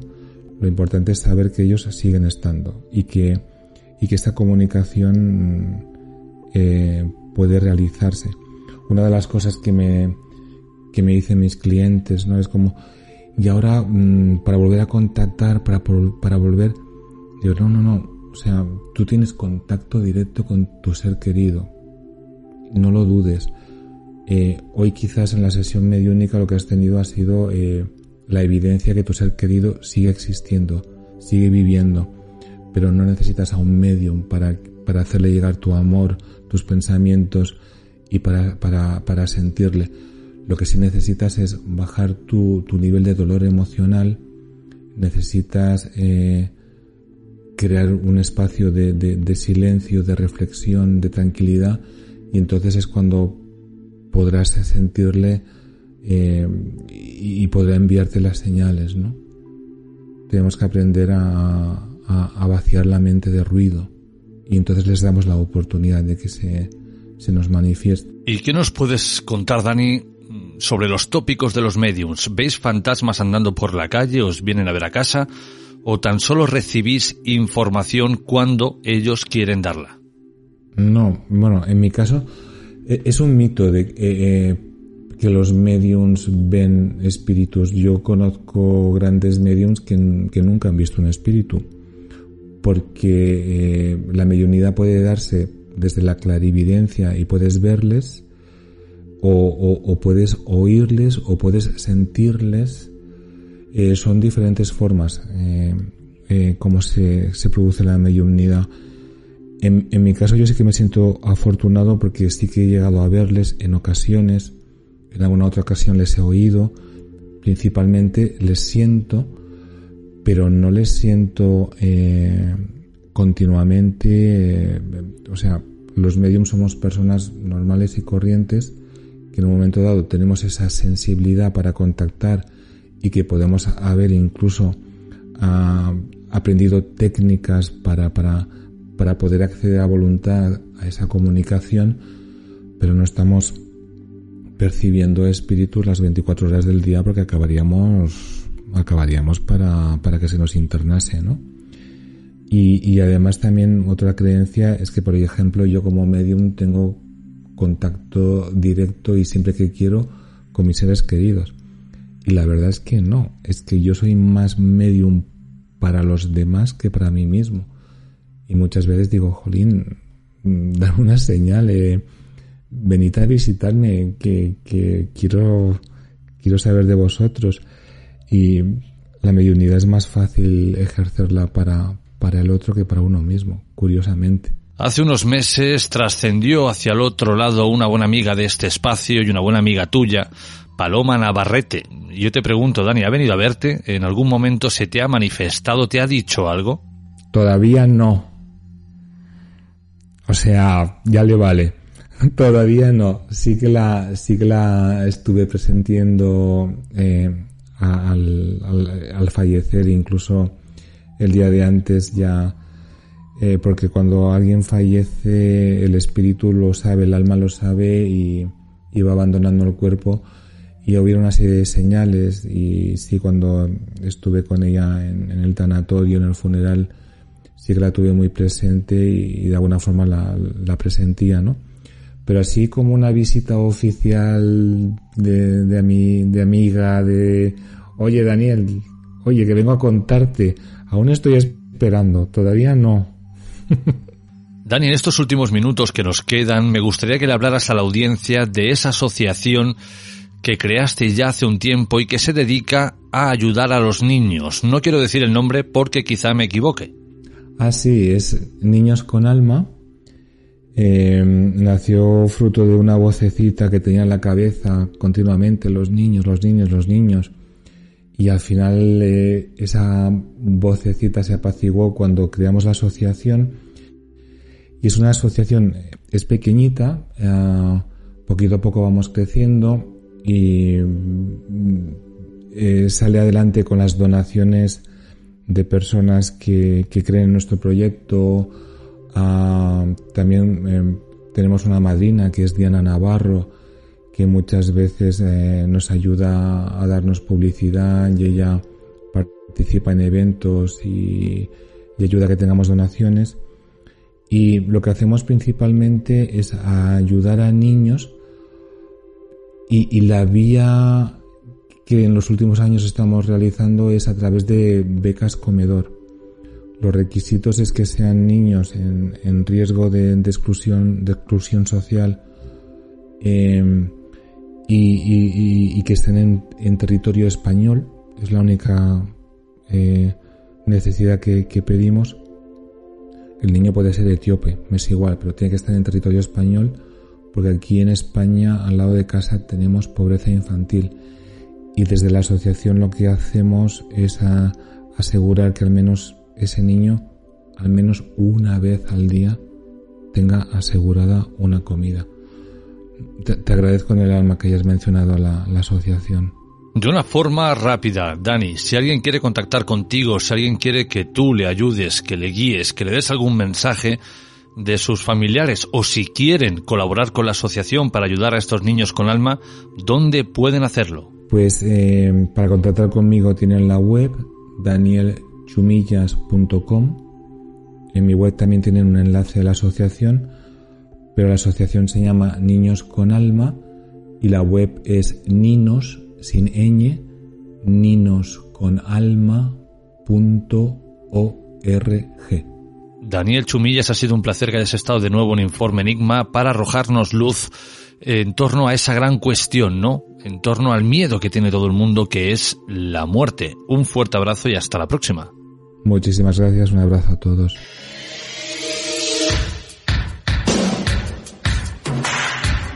Informe Enigma con Jorge Ríos. Los relatos más misteriosos de nuestra sociedad.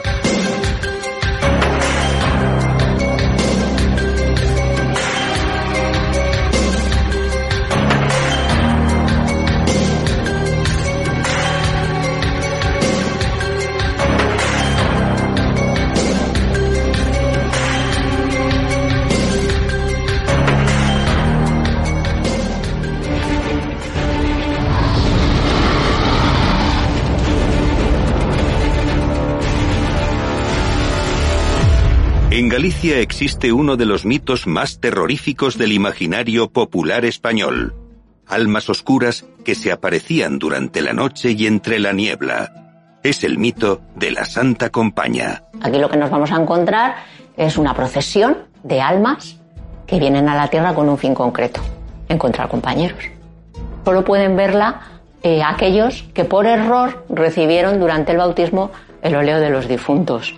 En estas procesiones van presididas por un vivo.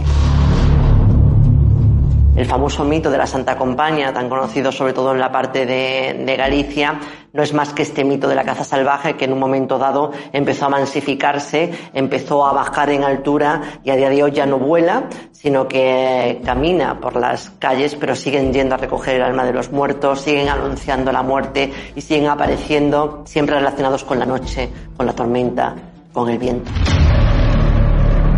Regresan para pedirles a sus familiares que realicen misas Pero cuando no recibía esas misas, pues se aparecía, se aparecía normalmente a los parientes para que rezasen por ella, para que encargasen estas misas en las iglesias. Los sacerdotes al final de la misa decían unas oraciones, unas palabras para que los fieles estuvieran protegidos de esta procesión de almas. Estas leyendas se han mantenido vivas generación tras generación y no hacen sino evidenciar nuestro miedo ancestral a la muerte. Llegamos a la mitad de nuestro informe enigma de este espacio enteramente dedicado al más allá y a los fantasmas. Y ahora ha llegado el momento de saludar a la escritora Israel J. Espino para hablar de gente de muerte y otros cortejos fúnebres. Israel, bienvenida, ¿cómo estás? Encantada de estar con vosotros, Jorge. La introducción que hemos hecho, hablando de la Santa Compaña, encajaría perfectamente con la segunda parte de tu título, Cortejos Sobrenaturales. Efectivamente, la Santa Compañía sería uno de estos cortejos sobrenaturales los más modernos, digamos, los que han llegado más a nuestros días.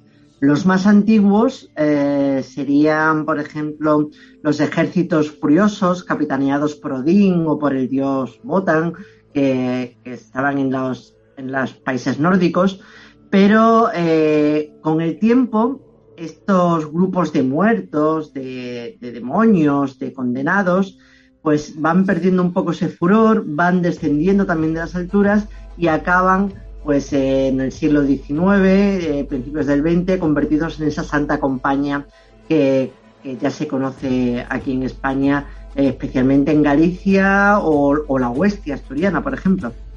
Es curioso, Israel, que casi todas estas historias que nos han contado y que tú has recopilado ocurren sobre todo en la época otoñal e invernal, es decir, lo que sería para los antiguos celtas los meses de oscuridad. Efectivamente.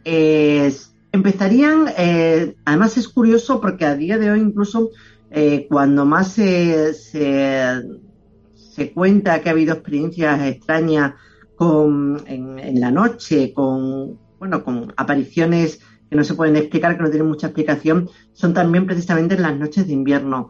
Se comienza alrededor del, del Showen, del, del Samaín, de la noche de difuntos, de Halloween, o sea, principios de, noviembre, pero sobre todo cuando más se desarrollan es en, en, pleno invierno, en las 12 noches que son las que van desde Navidad hasta Epifanía, hasta, hasta Reyes. Esas 12 noches eh, decían los antiguos que eran las noches más peligrosas del año. Se nos acaba de caer un mito con la Navidad, es decir, los 12 días desde el día de Navidad hasta el día de Reyes es el momento idóneo para que estos fantasmas o cortejos fúnebres deambulen a sus anchas. Las 12 noches, de hecho se le llamaba así, y los antiguos estaban convencidos en toda Europa que eran las noches en las que los muertos andaban, andaban sueltos y venían a visitar sus casas. Por eso se les dejaba, se les ofrecía esas noches, se les dejaba algo de comida y algo de bebida a cambio de que dejasen como regalos prosperidad para la casa. Algo, Jorge, que seguimos haciendo, por ejemplo, para los Reyes Magos. Se deja comida o para Papá Noel a cambio de esos regalos, que ahora sí que son regalos físicos, pero que antes no lo eran tanto, eran más bien eh, regalos físicos, pero a cambio de, una contraprestación un poco eh, más espiritual. Prefiero a los Reyes Magos que no a un muerto que venga a mi casa a pedirme algún tipo de favor. yo también, yo también. Sobre todo si tenemos en cuenta que antes los, los cortejos sobrenaturales, de los que evidentemente también forman parte, te digo, estos Reyes Magos, estos, estos cortejos de Papá Noel, con los elfos, con los eh, ciervos, antes si te portabas mal, entre comillas, si los invocabas mal, eh, dejaban caer por la chimenea un trozo de cuerpo humano, una pierna o un brazo. Así que yo estoy contigo, también los prefiero, prefiero los, Reyes Magos de ahora a esos cortejos sobrenaturales de antes. Con esto podríamos hacer un programa totalmente diferente, ¿eh? titulado Navidad Gore, porque ya vemos que los Reyes Magos en esta historia no traen regalos, sino que te tiran una pierna. Sí, sí, sí. Todavía quedan algunos resquicios en, Europa. ¿eh? La Befana, por ejemplo, en, Italia es una bruja también que puede ser buena, puede ser mala, dependiendo de cómo te hayas portado. Y, también es cierto que, claro, eran las noches, ten en cuenta que es cierto que eran las noches más oscuras del año, eh, alrededor del solsticio de, invierno. normalmente la gente se quedaba en casa porque las noches eran eternas, eran muy largas, anochecía muy pronto y entonces te quedabas en casa porque no había luz eléctrica, que también es una de las razones por las que ahora todo se alumbre, ponemos 50.000 millones de luces y de velas, en algunas ciudades más que en otras lo de las luces, eh, pero, pero sí, sí, hay e, e, ese exceso de, iluminación era precisamente para dar luz a las noches más oscuras del año y cuando más miedo se tenía. Y hablando de velas, hay quien asegura que esto es contraproducente porque puede atraer a las almas perdidas en lugar de a tus seres queridos. Sí, sí, es cierto. Lo que pasa es que también es verdad que se ponía para atraer a tus almas a, tu casa. Y cuando digo tus almas, eh, me refiero a las almas de tus antepasados, que bueno, eso se sigue haciendo por toda España y por, y por muchas partes de Europa, el dejar todavía la noche de, todos los santos esa velita, esa mariposa se llama, eh, flotando para que, para que tus ancestros puedan llegar esa noche a casa. Que también en ese culto a los ancestros, a los antepasados, hay aparte de respeto, obviamente, pero también hay miedo a que, eh, porque desde época romana y seguramente antes, pero bueno, que tengamos documentado eh, bien, en época romana, siempre se ha pensado que incluso tus propios difuntos, si no se les trata bien, pueden enfadarse y pueden aparecerse, convertirse en, eso, en esos lemures, en esos fantasmas eh, chungos, fantasmas malos que pueden amargarte la, vida. Y a, día de hoy, pues lo mismo, se deja esa, esa vela eh, con respeto, pero también con, temor. Israel, ¿qué ocurre con las tormentas? Que lo mencionas mucho en tu libro. Al parecer estos cortejos fúnebres vienen detrás de estos, mm, bueno, momentos climatológicos. Sí, eh, los cortejos sobrenaturales están muy, muy, muy relacionados con, con, la tormenta. De hecho, están relacionados con la tormenta, con el invierno, que ya, hemos hablado, y con la muerte, obviamente. todos ellos tienen algo que ver con la muerte, anuncian la muerte, como la Santa Compañía también de la que hemos, eh, hemos mencionado ya. Pero efectivamente, este, las tormentas tienen un papel preponderante. De hecho, se comentaba, se decía en un primer momento que estos cortejos sobrenaturales avanzaban en alas de la tormenta. Tanto el ejército furioso como la cacería salvaje medieval, eh, siempre que, iba a aparecer, se notaba un viento eh, terrible y también esa tormenta que, que, los envolvía. Y es una cosa que también a día de hoy todavía, todavía sobrevive. Eh, la relación entre estos cortejos sobrenaturales, se llamen como se llamen, y las tormentas o la niebla en todo caso. Para documentar este libro has acudido a muchos de estos escenarios. ¿Te has topado con algún cortejo sobrenatural? no, sí, eh, a ver, eh, eh, siempre acudo mal, siempre acudo o antes o después o cuando abre tormenta y luego no hay. yo creo que también es un, un, poco lo que nos pasa a todos los que estamos buscando el misterio, como lo quieras llamar, o el otro lado, o, otros mundos, eh, que lo buscamos insistentemente precisamente porque no lo encontramos, o al menos en lo que me pasa a mí. Yo llevo muchos años eh, estudiando eh, estos, fenómenos concretamente y, buscándolos por toda Europa, pero es eso, siempre siempre estoy a punto de tocarlos, pero nunca llego. Eh, en algunos lugares, por ejemplo, efectivamente, lo, por ejemplo, en, Inglaterra ha sido el último, em, pues subió una colina en la que en las noches de tormenta, cuando anochecía, se suponía que se veía a Harry Canap, que es una especie, era eh, un líder de la cacería salvaje, una especie de, demonio que, que, aparecía seguido por su jauría de perros em, era la noche perfecta, la tormenta perfecta, pero justamente cuando llegué allí y iba a empezar la tormenta, de pronto un viento huracanado llegó, se llevó las nubes de la tormenta y al final solamente cayeron dos gotas, con lo cual me quedé otra vez con, la, con las ganas. En otro de los pueblecitos pequeños que fui donde eh, se, al, parecer hay un ejército fantasma que, aparece junto también con una dama blanca anunciando desdichas, pues también llegué justamente un, con un mes de adelanto, porque al parecer aparecía justamente cuando tuvo lugar esa, esa batalla, y yo llegué justo un mes antes, con lo cual tampoco, tampoco pude ver nada, pero yo creo que también ahí está la gracia en estar siempre detrás, casi rozando ese velo del misterio, sin llegar nunca a tocarlo. Y así a modo de anécdota, ¿qué tal se desayuna en Inglaterra, Israel? a ver, por los primeros días muy bien, porque claro, comes de todo, no estás acostumbrado, pero luego eso ya empieza, empieza a pasarte factura. Y, al final tuve que dejar de comer todas esas salchichas, esos huevos revueltos, y, al final terminas comiendo lo que comes en, España, pues tu tostadita y tu café, porque además, ¿sabes lo que pasa? Que como no estás acostumbrado, eh, primero te, te, pesa la vida, pero luego además yo mm, no sé si era por lo que iba buscando, pero al final tienes pesadillas, terminas teniendo pesadillas, así que yo lo achaco a los desayunos ingleses, quiero achacarlo a eso y, no a que realmente algo o alguien me, me influyese en la noche en esos sueños nocturnos. Otra de las figuras que has investigado para este libro es un personaje que a mí me fascina, el jinete sin cabeza. Es apasionante. El jinete sin cabeza, eh, bueno, todos los descabezados, la verdad que tienen un simbolismo especial en, toda la, mitología.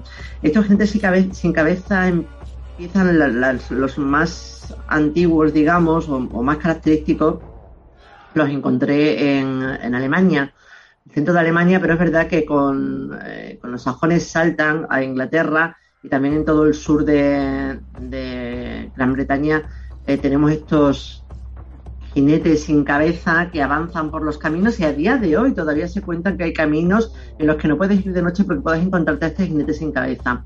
Eh, quizás el que más me ha impresionado ha sido en Irlanda, el Dullahan.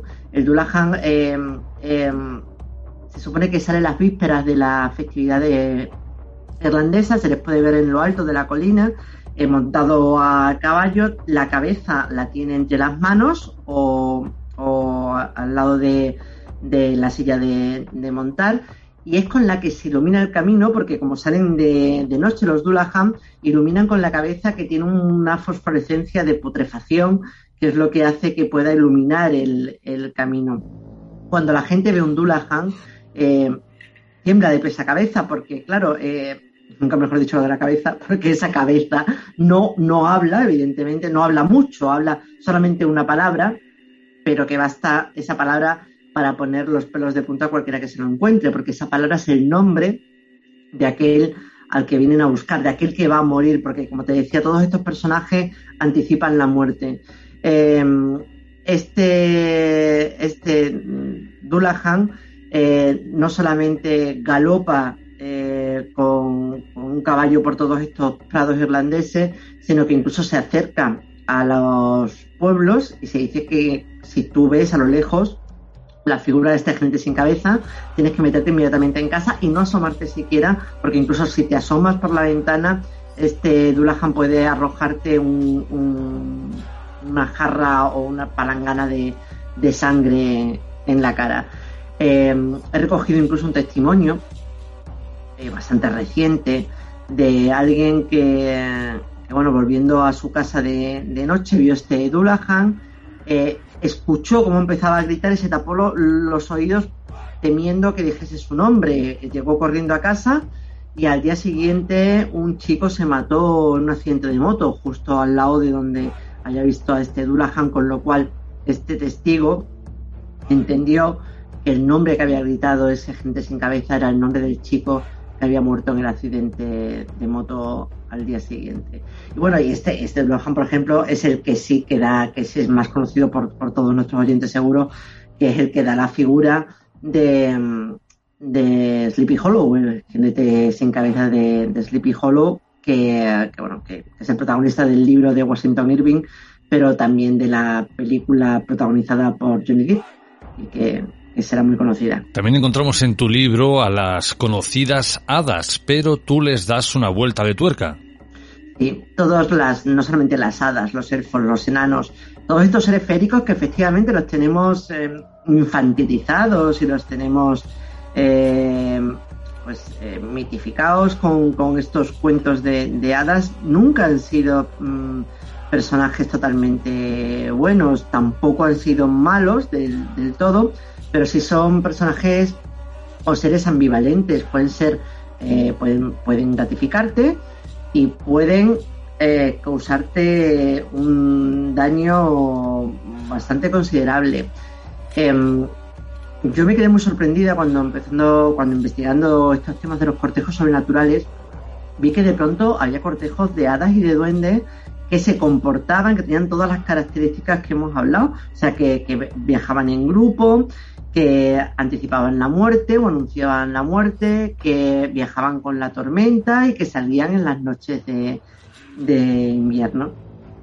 Entonces me extrañó mucho hasta que, bueno, hasta que empecé a descubrir, pues, gracias a, a, la visita a algunos sitios donde, donde todavía se cree en estas cacerías feéricas eh, o estos ejércitos de, hadas que realmente tienen mucha relación con el reino de, los muertos y que en, muchos, bueno, de hecho, eh, todos estos seres habitan en el, en el Side, eh, que es los, digamos, los, son los habitantes de los túmulos. Y los túmulos realmente eran los sitios donde se enterraba a los antiguos. Entonces, tanto las hadas como los enanos, los, los duendes, según muchos investigadores, muchos antropólogos y muchos estudiosos y folcloristas, realmente son otra cara de, los muertos y, tienen mucho, mucho que ver también con los difuntos. Así que, bueno, no es raro, evidentemente, que se comporten como ellos y que se les pueda ver.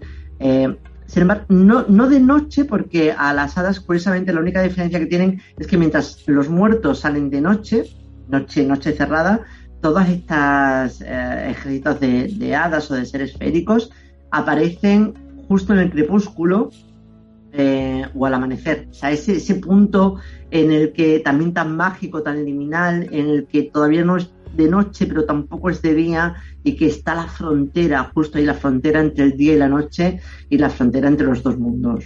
Y además parece que no son solo historias de antaño, sino que hoy en día, en determinados puntos geográficos, estos cortejos fúnebres se siguen viendo. Claro, claro, a mí es lo que me maravilla, porque, mm, a ver, yo, yo, mi primera formación fue de periodista, eh, estudié ciencias de la información y luego ya mm, estudié antropología, pero mi, mi vena de, de, periodista me pide testimonios, me pide hacer antropología muy bien, muy bonita y estudiarlo y tal, eh, y a mí me pide informantes. Y, por ejemplo, incluso, eh, a ver, porque hay, antropólogos que decían que, um, como Lisonto hablando de la Santa Compañía, decía que no hay que ver para creer, sino que hay que creer para ver. Es decir, él decía que nadie va a ver algo en lo que no crea previamente. Alguien ve a la Santa Compañía porque previamente él cree en la Santa Compañía y aunque no crea conscientemente, él mm, afirma que, bueno, que seguramente de pequeño, pues escucha a sus abuelos hablar de la Santa Compañía y por eso cuando él sale de noche al campo y ve algunas luces de, yo que sé, de, puede ser fuego fato, pueden ser contrabandistas, puede ser lo que sea, él en su imaginación, o sea, su mente em, rellena ese campo con la visión de la Santa Compañía. Eh, eso es lo que afirma, eh, por ejemplo, te digo, Lison Tolosana para hablar de la Santa Compañía, que es un, antropólogo. Sin embargo, yo he recogido testimonio, em, por ejemplo, en, las Urdes, en, Extremadura, en el norte de Extremadura, en la que a mí me hablan de estos cortejos sobrenaturales, un par de, ancianos, pero sin saber directamente ni cómo se llamaban. Ellos me cuentan que de pequeños eh, recuerdan perfectamente, son dos hermanos, dos hermanos ya, ya mayores, que me contaban cómo recordaban de pequeño cómo um, de pronto una noche en la que murió un señor del pueblo que era muy bueno, muy buen cristiano, y de pronto se escuchó un estruendo enorme que venía del cielo y que atravesó las calles a, pie de calle y era como una jauría tremenda de perros, de mujeres gritando, de niños llorando y que todo este estruendo, este griterío, este llorio, como lo llamaban ellos, atravesó toda la calle principal del pueblo y terminó en el cementerio. Y esto me lo contaban ellos sin saber que lo que me estaban describiendo realmente es una huestia es una, una compañía de, de, muertos, de niños, de mujeres que vienen a recoger el alma de, aquel que, que, acaba de morir. Y sin embargo, ellos no lo sabían porque nadie se lo había contado de pequeños. Entonces yo no lo tengo tan claro el hecho de que tú tengas que creer previamente para poder ver una cosa. Yo creo que hay un fenómeno que está ahí que no sabemos, que es que no, yo no, yo no sé si es otro mundo que se abre en un momento dado, eh, en estas noches de invierno, y que de pronto esa frontera entre los dos mundos se vuelve más frágil, se vuelve, se, pueden um, entrometerse una realidad en, en la otra. No, no, sé exactamente qué es, pero sí sé que hay un fenómeno que está ahí y que, bueno, que determinadas, determinadas personas en determinados momentos pueden verlo, pueden sentirlo, pueden olerlo y sobre todo pueden escucharlo. Sin duda el libro de Israel nos da razón a muchos de nosotros cuando decimos que en invierno hay que meterse en casa con las pantuflas y el pijama y no salir a la calle. Yo lo hago, ¿eh? Yo lo hago a mí lo que más me gusta del invierno, efectivamente. Sí, sí, sí, hay que, hay que tener cuidado. Bueno, ahora ya menos porque vivimos en ciudades, venimos, vivimos con luz. Pero claro, hay que imaginarse, Jorge, hace unos siglos, tampoco tanto, ¿eh? En esas cabañas en los Alpes suizos o en esas cabañas, esas pequeñas cabañitas en lugares perdidos de Alemania, cuando soplaba el viento, cuando venían esos huracanes, esos, vientos huracanados, esas tormentas de, nieve, em, que parecía que iban a arrancar la, casa de, raíz. Es normal que tuviesen miedo y es normal que pensasen que algo más venía con, con la tormenta. Israel, además de esta breve conversación que hemos tenido, de estas historias que nos has relatado, ¿qué más va a encontrar la audiencia dentro de tu libro?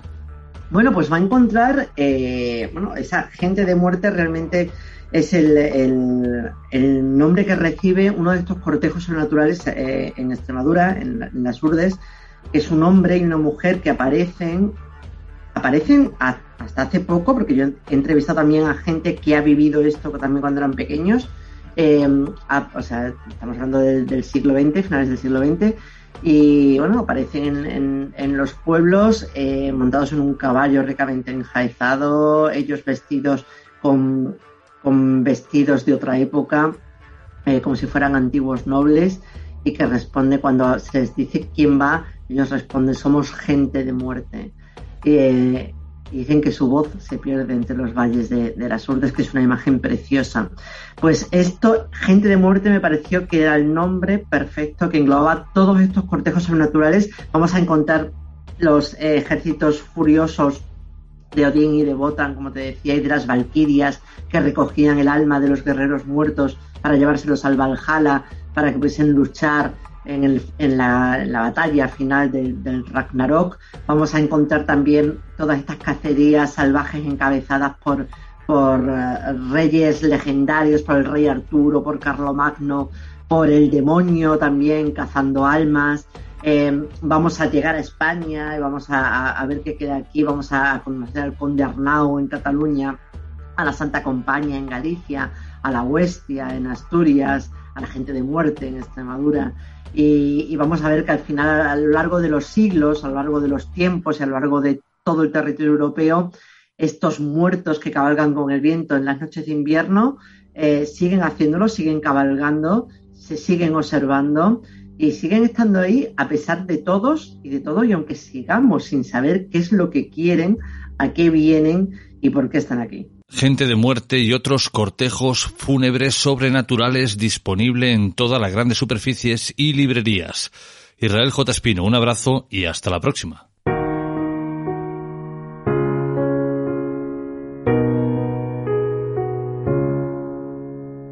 Tú no tienes sentido en el cielo, tú ya eras un ángel antes de haberte ido. Sé que nada en la vida es eterno, pero me falta un momento para despedirme contigo. Yo que fui aprendiz de tus cuentos, tú una fuente en el desierto, tú mi hermana y yo tu niño. Te ha faltado vida para decirme que tú darías la tuya por cuidarme en el camino. Vas a volar por encima de la luna, porque como tú ninguna te me pueda iluminar. Te buscaré cuando no tenga cordura, porque tú me das la tuya, aunque ya sé que no estás, y aunque ya sé que te ha faltado en la cima, poder llorar de alegría o ver la aurora boreal, poder sentir que ser madre en esta vida, antes de irte tú sin más.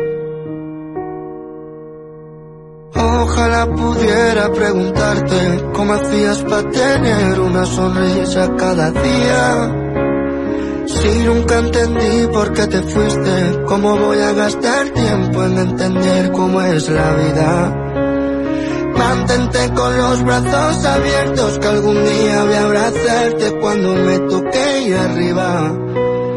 Te llamaba Tata porque tú eras aquella que me cuidaba cuando ya y ahora ha llegado el momento de abrir voces del más allá. Yolanda Martínez, bienvenida. Buenas noches, Jorge. Vamos a por este viernes, día 9 de diciembre. Se nos acerca Navidad, se nos acaba el año. ¿Y de qué vamos a hablar hoy, Jorge? Vamos a hablar de los peligros, si es que los hay, de hablar con seres que han trascendido hacia otra dimensión. Pues la respuesta sería un sí si es que tenemos que forzar esa comunicación, Jorge, sí que es peligroso hablar con seres eh, fallecidos y te diría el por qué. Mirad, cuando muchos seres fallecidos han marchado de este plano terrenal, se han ido enfermos y ellos están en modo recuperación allí. ¿Qué ocurre cuando se hace eh, pues una sesión espiritista? ¿Vale? Y fuerzas esa comunicación con ese ser que no está preparado para venir a hablar con, con nosotros pues que estás interrumpiendo su fase de recuperación, porque ellos también se están recuperando. Imagínate que tú estás aquí en un hospital y de golpe estás enfermo y te dan el alta y te dicen que debes volver a casa y te llevan a casa sin haberte recuperado. ¿Qué ocurre? Pues que sigues enfermo, te vas mal a casa, no te has recuperado, te sientes fatal. Pues lo mismo cuando se hace una sesión espiritista, cuando eh, ese ser está en modo recuperación y tú estás llamándolo y forzando esa comunicación. Yo siempre digo que los tiempos de Dios son perfectos y hay que dejar que sea el Padre que decida cuándo puede venirse a comunicar con nosotros. ¿De acuerdo? Cuando ellos estén preparados y están bien, siempre, siempre vendrán eh, mediante sueños o cuando ya haya pasado un tiempo, cuando haya pasado el tiempo necesario, Jorge, puedes ir, claro que sí, a una medium, puedes ir a un canalizador, y puedes ir a que te den mensajes. Muchas veces a veces no es necesario porque ellos mismos vienen a darte esos mensajes, que son muchas las personas que han recibido mensajes de sus seres fallecidos diciendo que ya estaban bien. A veces hay que tener un poquito, solamente un poquito de paciencia para que llegue esa comunicación. Pero por eso he dicho que sí que hay un peligro a la hora de quererse comunicar con ellos, sí tenemos que forzar esa comunicación por lo que he comentado. Si no están bien ellos, aún no están en un lugar que, estén en la luz, pues lo único que hacemos es descenderlos y bajarlos otra vez aquí, al mundo terrenal, o lo que se podría decir a la oscuridad, que precisamente no es lo que ellos necesitan. Otra cosita, me estoy encontrando que este año, como os dije, ha sido un año de muchas partidas. Me llama mucha gente que también ha perdido a sus seres queridos y necesitan mensajes. Yo lo entiendo perfectamente, pero si realmente queréis ayudar a vuestros seres fallecidos, es muy importante que le encendáis una vela blanca al nombre de esa persona, al nombre de esa persona. Lo digo porque las velas atraen a muchos espíritus, entonces es bueno que digamos el nombre de esa persona, apellidos y le recemos. Si tú quieres ayudar a tu ser fallecido, le enciendes una vela, le rezas y así él encontrará la luz es una buena manera de ayudar, a nuestros seres eh, que, que han partido. Recordad que, como os he dicho, hay muchas formas y maneras de que podáis recibir muchos mensajes y hay muchos tipos de medium. Están los mediums que pueden ver a esas personas, otros que telepáticamente reciben mensajes. Entonces, recordad yo este año cuando llegó una viuda a mi, a mi consulta, le dije que su marido no paraba de repetirme la canción aquella que os comenté, la de Me olvidé respirar. Y ella me comentó que era la canción preferida de ella y que él lo sabía. es una manera de, de hacerles llegar de que están ahí, ¿vale? Porque tú no tienes ni idea ni sabes los gustos de esa persona musicalmente, no conoces nada, entonces le das ese mensaje y es una señal para ellos. Eh, es sorprendente a veces cómo se te quedan mirando, como diciendo, ¿de dónde has sacado esta, esta información? ¿no? Pero es una manera de, de, dar pruebas, ¿no? De que, de que ellos mismos te están dando mensajes y que quieren que sepas que, que están allí, que están bien y que eso no ha terminado ahí. Pero sí, Jorge, sí, hay peligro si tenemos que forzar la comunicación, como hemos dicho. Ahora que hay que entender eh, las cosas por su nombre. Cuando Yolanda dice que hay peligro, hay peligro para ellos. Porque quizá esto puede confundir un poco. No que sea un peligro para nosotros, porque nos vayan a hacer algo, porque, bueno, mm, podamos acabar mal, porque tengamos algún susto, no. Es un peligro, en todo caso, para aquellos que ya han trascendido. Bueno, no, sí, por supuesto. Pero en el caso de muchas personas que les gusta hacer la Ouija por, por, por, amor, ¿vale? O porque creen que van a contactar con sus familiares fallecidos y presumen de, incluso he, contactado con, incluso con algún famoso, algún conocido. No, no, no. Lo único que estáis haciendo es contactar con espíritus burlones, que son espíritus de bajas dimensiones, que están por aquí y os pueden amargar la vida. ¿Qué ocurre si deciden esos espíritus burlones quedarse a vuestro lado? que luego tenemos problemas, ¿verdad? Luego pasan cosas, vemos cosas, eh, oímos cosas y ¿qué hacen? Quedarse aquí para daros la lata. Por eso digo, no hay que forzar nunca esa comunicación. Claro que evidentemente en el mundo terrenal no debería pasar nada, pero sí, si contactamos con, con espíritus burlones de bajas dimensiones, evidentemente, Jorge, que al final tú vas a tener consecuencias de ello, ¿vale? Porque si es una persona que cualquier cosa te afecta, esto te acabará afectando mucho. Hay personas que no. Hay personas que piensan, bueno, pues bueno, eh, no hago caso. Pero es que hay personas que realmente son demasiado sensibles. Y yo siempre digo, por favor, no hagáis este tipo de, de juegos, eh, no hagáis esto para llamar a nadie. No es necesario. Cuando vosotros eh, estéis bien y, creéis que, que queréis recibir un mensaje, pedirle, pedirle al de arriba que necesitas saber de él y necesitas saber si está bien, que te dé una prueba, un mensaje, un sueño, da igual, pero tendrás alguna noticia y de, ese ser fallecido que, ayudará a aliviar tu dolor. Pero de verdad que si realmente los queréis ayudar, una velita blanca, rezadles y enviarle mucho amor, mucha luz, y eso sí que realmente los está ayudando.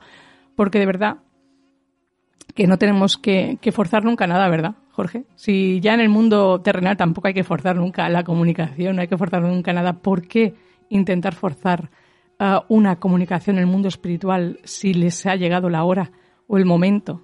¿Vale? Yo entiendo que, el duelo y el dolor lo, pasa peor el que se queda que el que se va, pero es que es algo de lo que nadie se va a escapar. Eso es algo que a todos tenemos el mismo destino el tener que marcharnos y lo que tenemos que estar es más abiertos de mente y comenzar a, creer un poquito más eh, pues que, aquí tampoco se, se, termina todo, que esto no, no, está en vano, que aquí uno, uno no viene y ya está, ¿no? Porque hay gente que, que, bueno, pues que no le encuentra sentido a todo esto, pero es que si estudias un poco o, o escuchas incluso todos los que escuchan voces del más allá, saben mi trayectoria, saben perfectamente que esto no es el final. Totalmente al contrario, esto es un paseo, como digo yo, un paseo además que pasa muy deprisa, que pasa demasiado deprisa y que a todos nos espera el mismo destino. ¿Y cómo saber cuándo están listos para la comunicación?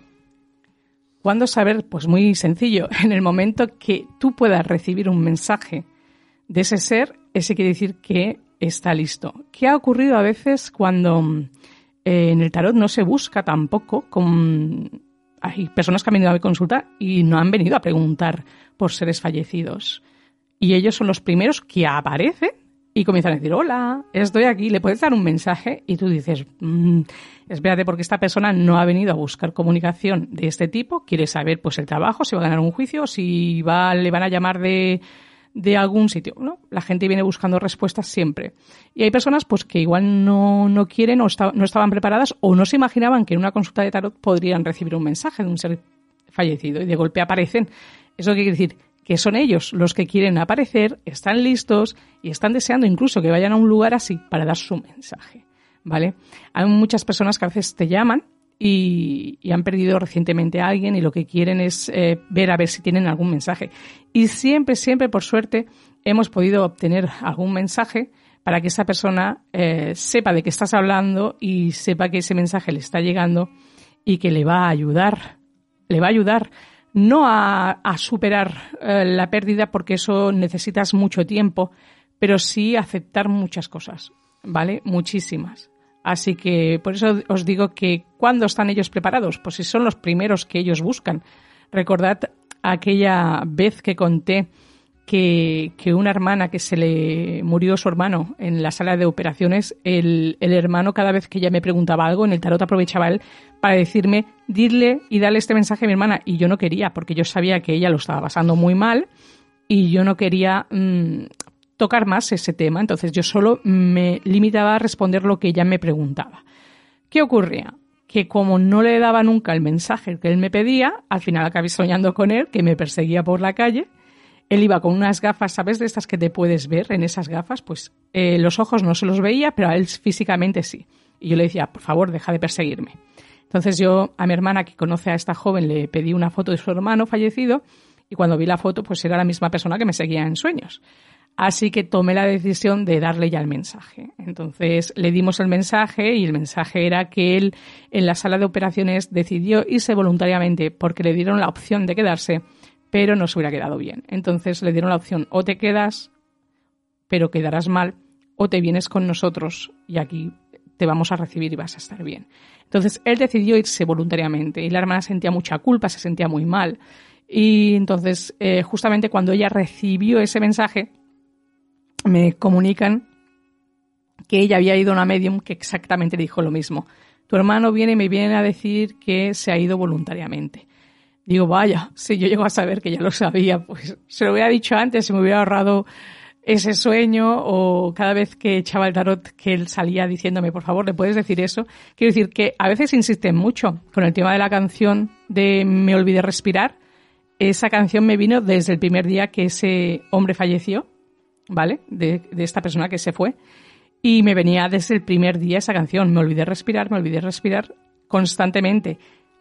Tanto fue así que cuando llegó el día de la consulta y se lo dije, digo, me he quedado súper descargada el hecho de que hayas venido porque constantemente a mí me gusta mucho India Martínez, pero no es una canción que a mí me gusta, pero que no es de, de las que me pongo, quiero decir, y que todo el día me diera vueltas en la cabecita. Esa canción, pues la verdad, eh, llega un momento que dices, uff, entonces en el fondo estás deseando que venga esa persona, porque no soy yo quien llama, ¿eh? Tengo que decir que a pesar de que, de que me pueden dar muchas veces mensajes así, no soy yo la que se pone en contacto con esas personas, sino yo que espero a que ellas vengan a mi consulta y luego se los digo. No me gusta ir detrás de nadie decirles tengo un mensaje, yo no funciona así. Yo cuando vienen a mi consulta cojo y les digo lo que, lo que me ha venido a la cabeza. Por eso digo, hay muchos tipos de medium. Luego está el medium que te puede, los puede ver y tienen una conversación, pues como estamos teniendo tú y yo, Jorge. Y luego están los de telepáticamente. Así que hay muchas maneras, hay muchos mediums.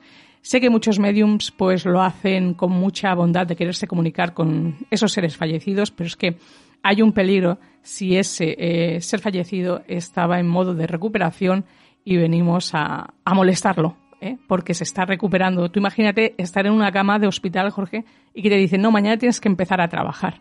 ¿Vale? Y dirás, pero si no estoy preparado. Bueno, a veces pasa, ¿eh? y más en la seguridad social de hoy en día. Sí, yo en mi línea, pero es que es lo que hay. Es que a veces pasa. ¿Cuánta gente se encuentra mal y te dice el médico, no, no, tienes que, que volver?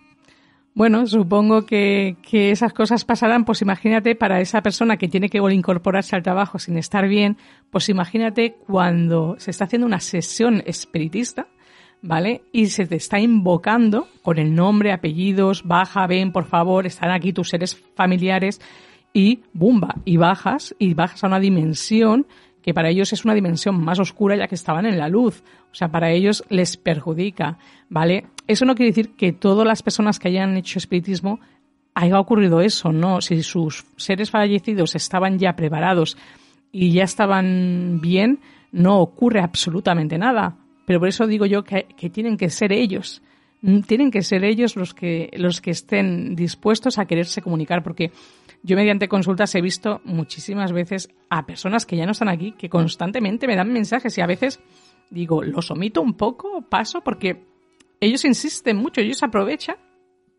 una sesión para poder decir y decir, oye, estoy aquí, o, ¿sabes? Y te dan mensajes, pero a veces pienso que no todo el mundo en las consultas pues le apetece escuchar o no, o no quieren escuchar, ¿sabes? No todo el mundo es igual, ¿eh? En cambio, recuerdo un joven que vino para buscar mensajes de... Era como un abuelo para él, aunque no era su abuelo eh, biológico, pero lo trataba como un, abuelo y ese chico no podía superar la muerte de, de él. Y intentemos, bueno, a ver si me daba un mensajito. Hacía ya mucho tiempo que estaba él en la luz, pues apenas dijo nada, casi no quería comunicarse, no quería decir nada. Como, dejadme, yo estoy tranquilo, no tengo nada que decir. Pero bueno, ya se ve que en el mundo terrenal era un poco así también, ¿eh? Entonces yo siempre digo que para que veas que tampoco cambiamos nunca cuando nos vamos al mundo espiritual, está el que habla mucho y está el que no quiere decirte nada. Pues ese hombre, pues casi no dijo nada y me sabía mal porque ese muchacho solo venía porque quería saber cómo estaba y que si tenía algún mensaje. Y, aquel día, por ejemplo, me, le dije, lo siento, pero es que lo que me da son miajas y casi no te puedo decir nada. Entonces, para que veas cómo funciona esto, ¿no? Y al que no le pides, ¿vale? Aparece allí y tú dices, bueno, ¿ahora qué hago? ¿Les doy un mensaje? ¿Se lo digo? ¿No se lo digo? Hay gente que sí, que está receptiva, otros se quedan sorprendidos. Normalmente la gente sí está receptiva a escuchar esos mensajes, pero que a veces no, no están las tiradas para, para eso, sino, pero ellos aprovechan para que sepas cuándo están ellos preparados, pues cuando ellos quieren. ¿Cómo utilizan también? Pues mediante sueños. Eh, mediante sueños, pues hay personas que me han dicho que han llegado a soñar con sus seres fallecidos y otros que me han dicho que jamás, jamás han tenido una visita, ni un sueño, ni nada. Bueno, a veces, ¿qué ocurre? ¿Qué ocurre? ¿Por qué eh, hay personas que no están... Yo creo que es porque no hay receptividad. Si tú no estás receptivo o tú lo has superado, piensan que no es necesario venir a decirte nada.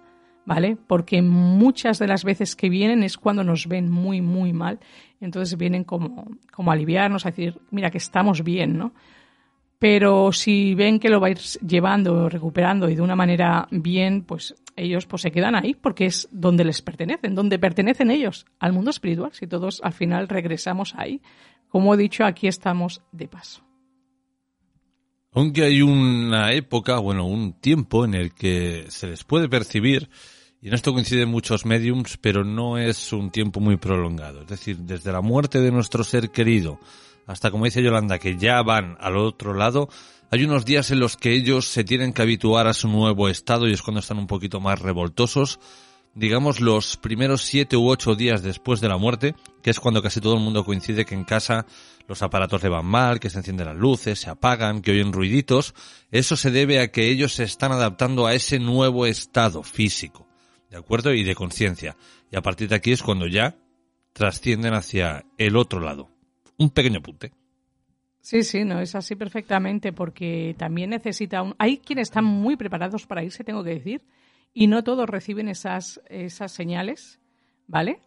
Porque estaban muy preparados. Hay gente que está muy preparada para irse y que es consciente que se va y ha sido una persona muy creyente y sabe cuando se va, se va y no vas a recibir ningún, ningún tipo de, de señal, ¿vale? Y en cambio están los que se han fallecido de golpe, porque hay casos en los que personas han fallecido por caerse de unas escaleras cuando estaban súper bien y solo por ir en la oscuridad de noche, por favor, no hagáis eso. Sobre todo las personas así un poco más mayores, pues encended siempre una luz, porque por desgracia hace unos años la madre de unas amigas pues falleció así. Eh, bajaba por las escaleras por no encender la luz, tropezó, cayó y falleció.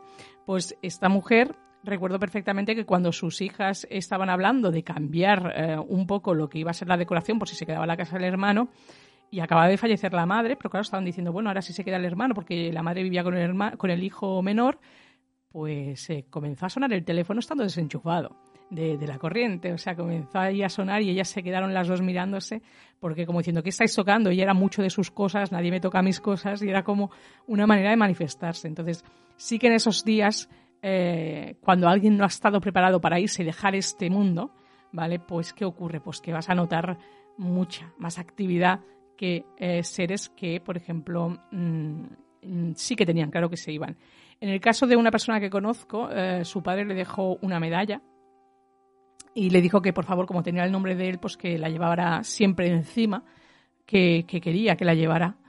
¿Y qué ocurría? Que cuando se la puso desde el primer día comenzó a sentir una picor muy fuerte en el pecho, pero del pecho le bajó a todo el cuerpo, le picaba todo el cuerpo y yo decía, decía, claro, me la quiero quitar porque es que me dijo que me la pusiera y claro, no quiero, no quiero quitármela. Y yo le decía, a ver, no te la quites, pero quítatela una noche, ponla en agua y sal, eh, bajo la luna. Digo, y vas a limpiar las energías que tenía tu padre. Y luego recibirás tus eh, energías, entonces podrás estar bien. Porque el pobre no podía, se tiró, pues no te engaño, como dos semanas arrascándose el cuerpo, una picor, y por no quitarse esa medalla que, que le había dado su padre, pues mm, no quería, no quería quitársela, pero yo decía, pero no puedes vivir así que empezó picándole el pecho luego ya era todo el cuerpo. Así que le mandé a hacer eso y sí, sí, a raíz de ahí hizo esa limpieza, quitó las energías que tenía antes eh, su padre y ahora tenía las energías de él y a raíz de ahora ya no le ocurre, ya no le pasa. Pero imagínate estas dos semanas, Jorge, que te pique todo el cuerpo, ¿eh? con, con cosquilleo todo el cuerpo y que no puedas y digas esto qué es. Y yo le dije, claro, es que él la llevaba toda la vida, la llevó y ahora, pues como te llamas igual que él, con su apellido y tal, pues claro, ha querido que tú la conserves. Pero claro, es que llevas toda la energía de él. Para que veáis que somos pura energía. ¿Vale? Se puede quedar pues en lugares donde tenemos muchísimo amor. Él, para él esa placa, esa medalla, pues le tenía mucho cariño y a su hijo mayor, que se llamaba igual que él, pues quiso que la conservara y que se la pusiera. Pero todos, todos que estáis escuchando esto, si os pasa lo mismo, recordad primero agua y sal, ponerla toda una noche bajo la luna, que se limpie y luego ya os podéis poner estas joyas. Bien, antes de terminar, Yolanda, explícale a la audiencia, para que no se pierda, de qué trata la canción con la que hemos abierto. Bueno, es una canción preciosa de Beret porque yo siempre digo que Beret no es solo un músico, un cantante, es un poeta. Eh, sabe tocar, eh, erizar la piel a cualquiera. Yo hacía tiempo que no me emocionaba una, con una letra de la canción. Me recuerda un poco al que era Miero Ramazzotti, de cuando yo era jovencita, que era capaz de, emocionarme con, cualquier letra de él. Pues Beret hace un poquito eso, ¿no? Yo digo, este hombre es poeta, me, me encanta su música. Y esta canción se la dedica a su hermana fallecida y tuvo el valor, porque hay que tener valor, eh, no solo escribir, sino cantarle esa canción que está llena de amor y de palabras preciosas a esa persona que ya ha trascendido al mundo espiritual y que él escribe esa canción tan y tan bonito que habéis podido escuchar al inicio de Voces del Más Allá. Así que, bueno, Beret, gracias por esas letras eh, y esa música que haces y, y, bueno, pues decir aquí a todas las personas que, como he comentado, que no somos pocos las que hemos eh, tenido que dejar atrás este año a, nuestros seres queridos. Son muchas y me va llamando personas que están perdiendo a, sus maridos y que están en fase de, yo siempre digo, es que están en fase de duelo, pues que esto les pueda ayudar un poquito a dar un poco de luz y a entender que cuando ellos estén sanados y preparados, vendrán y recibiréis vuestros mensajes, sea mediante una consulta, sea mediante un sueño, pero siempre os harán hacer saber que están bien. Cuando yo pido, cuando pido que se encienda alguna vela, es porque a veces veo que esas almas les cuesta un poquito avanzar por el simple hecho de que a veces aquí se sufre demasiado. Mucho cuidado con llorar siempre a nuestros seres queridos. Hay que dejarlos, ¿de acuerdo? Porque os vuelvo a repetir, todos, todos, todos tenemos el mismo destino marcharnos de aquí. Así que mientras nos toque vivir, pues eso es lo que hay que hacer, vivir. Formas de contacto, Yolanda. Recordad que tengo mi nueva cuenta en Instagram, Yolan Marbau. Ahí os espero en Yolan Marbau. Y también me podéis, eh, para pedir consulta, me podéis escribir al 647-552954. Yolanda Martínez, hasta la semana que viene. Hasta la semana que viene.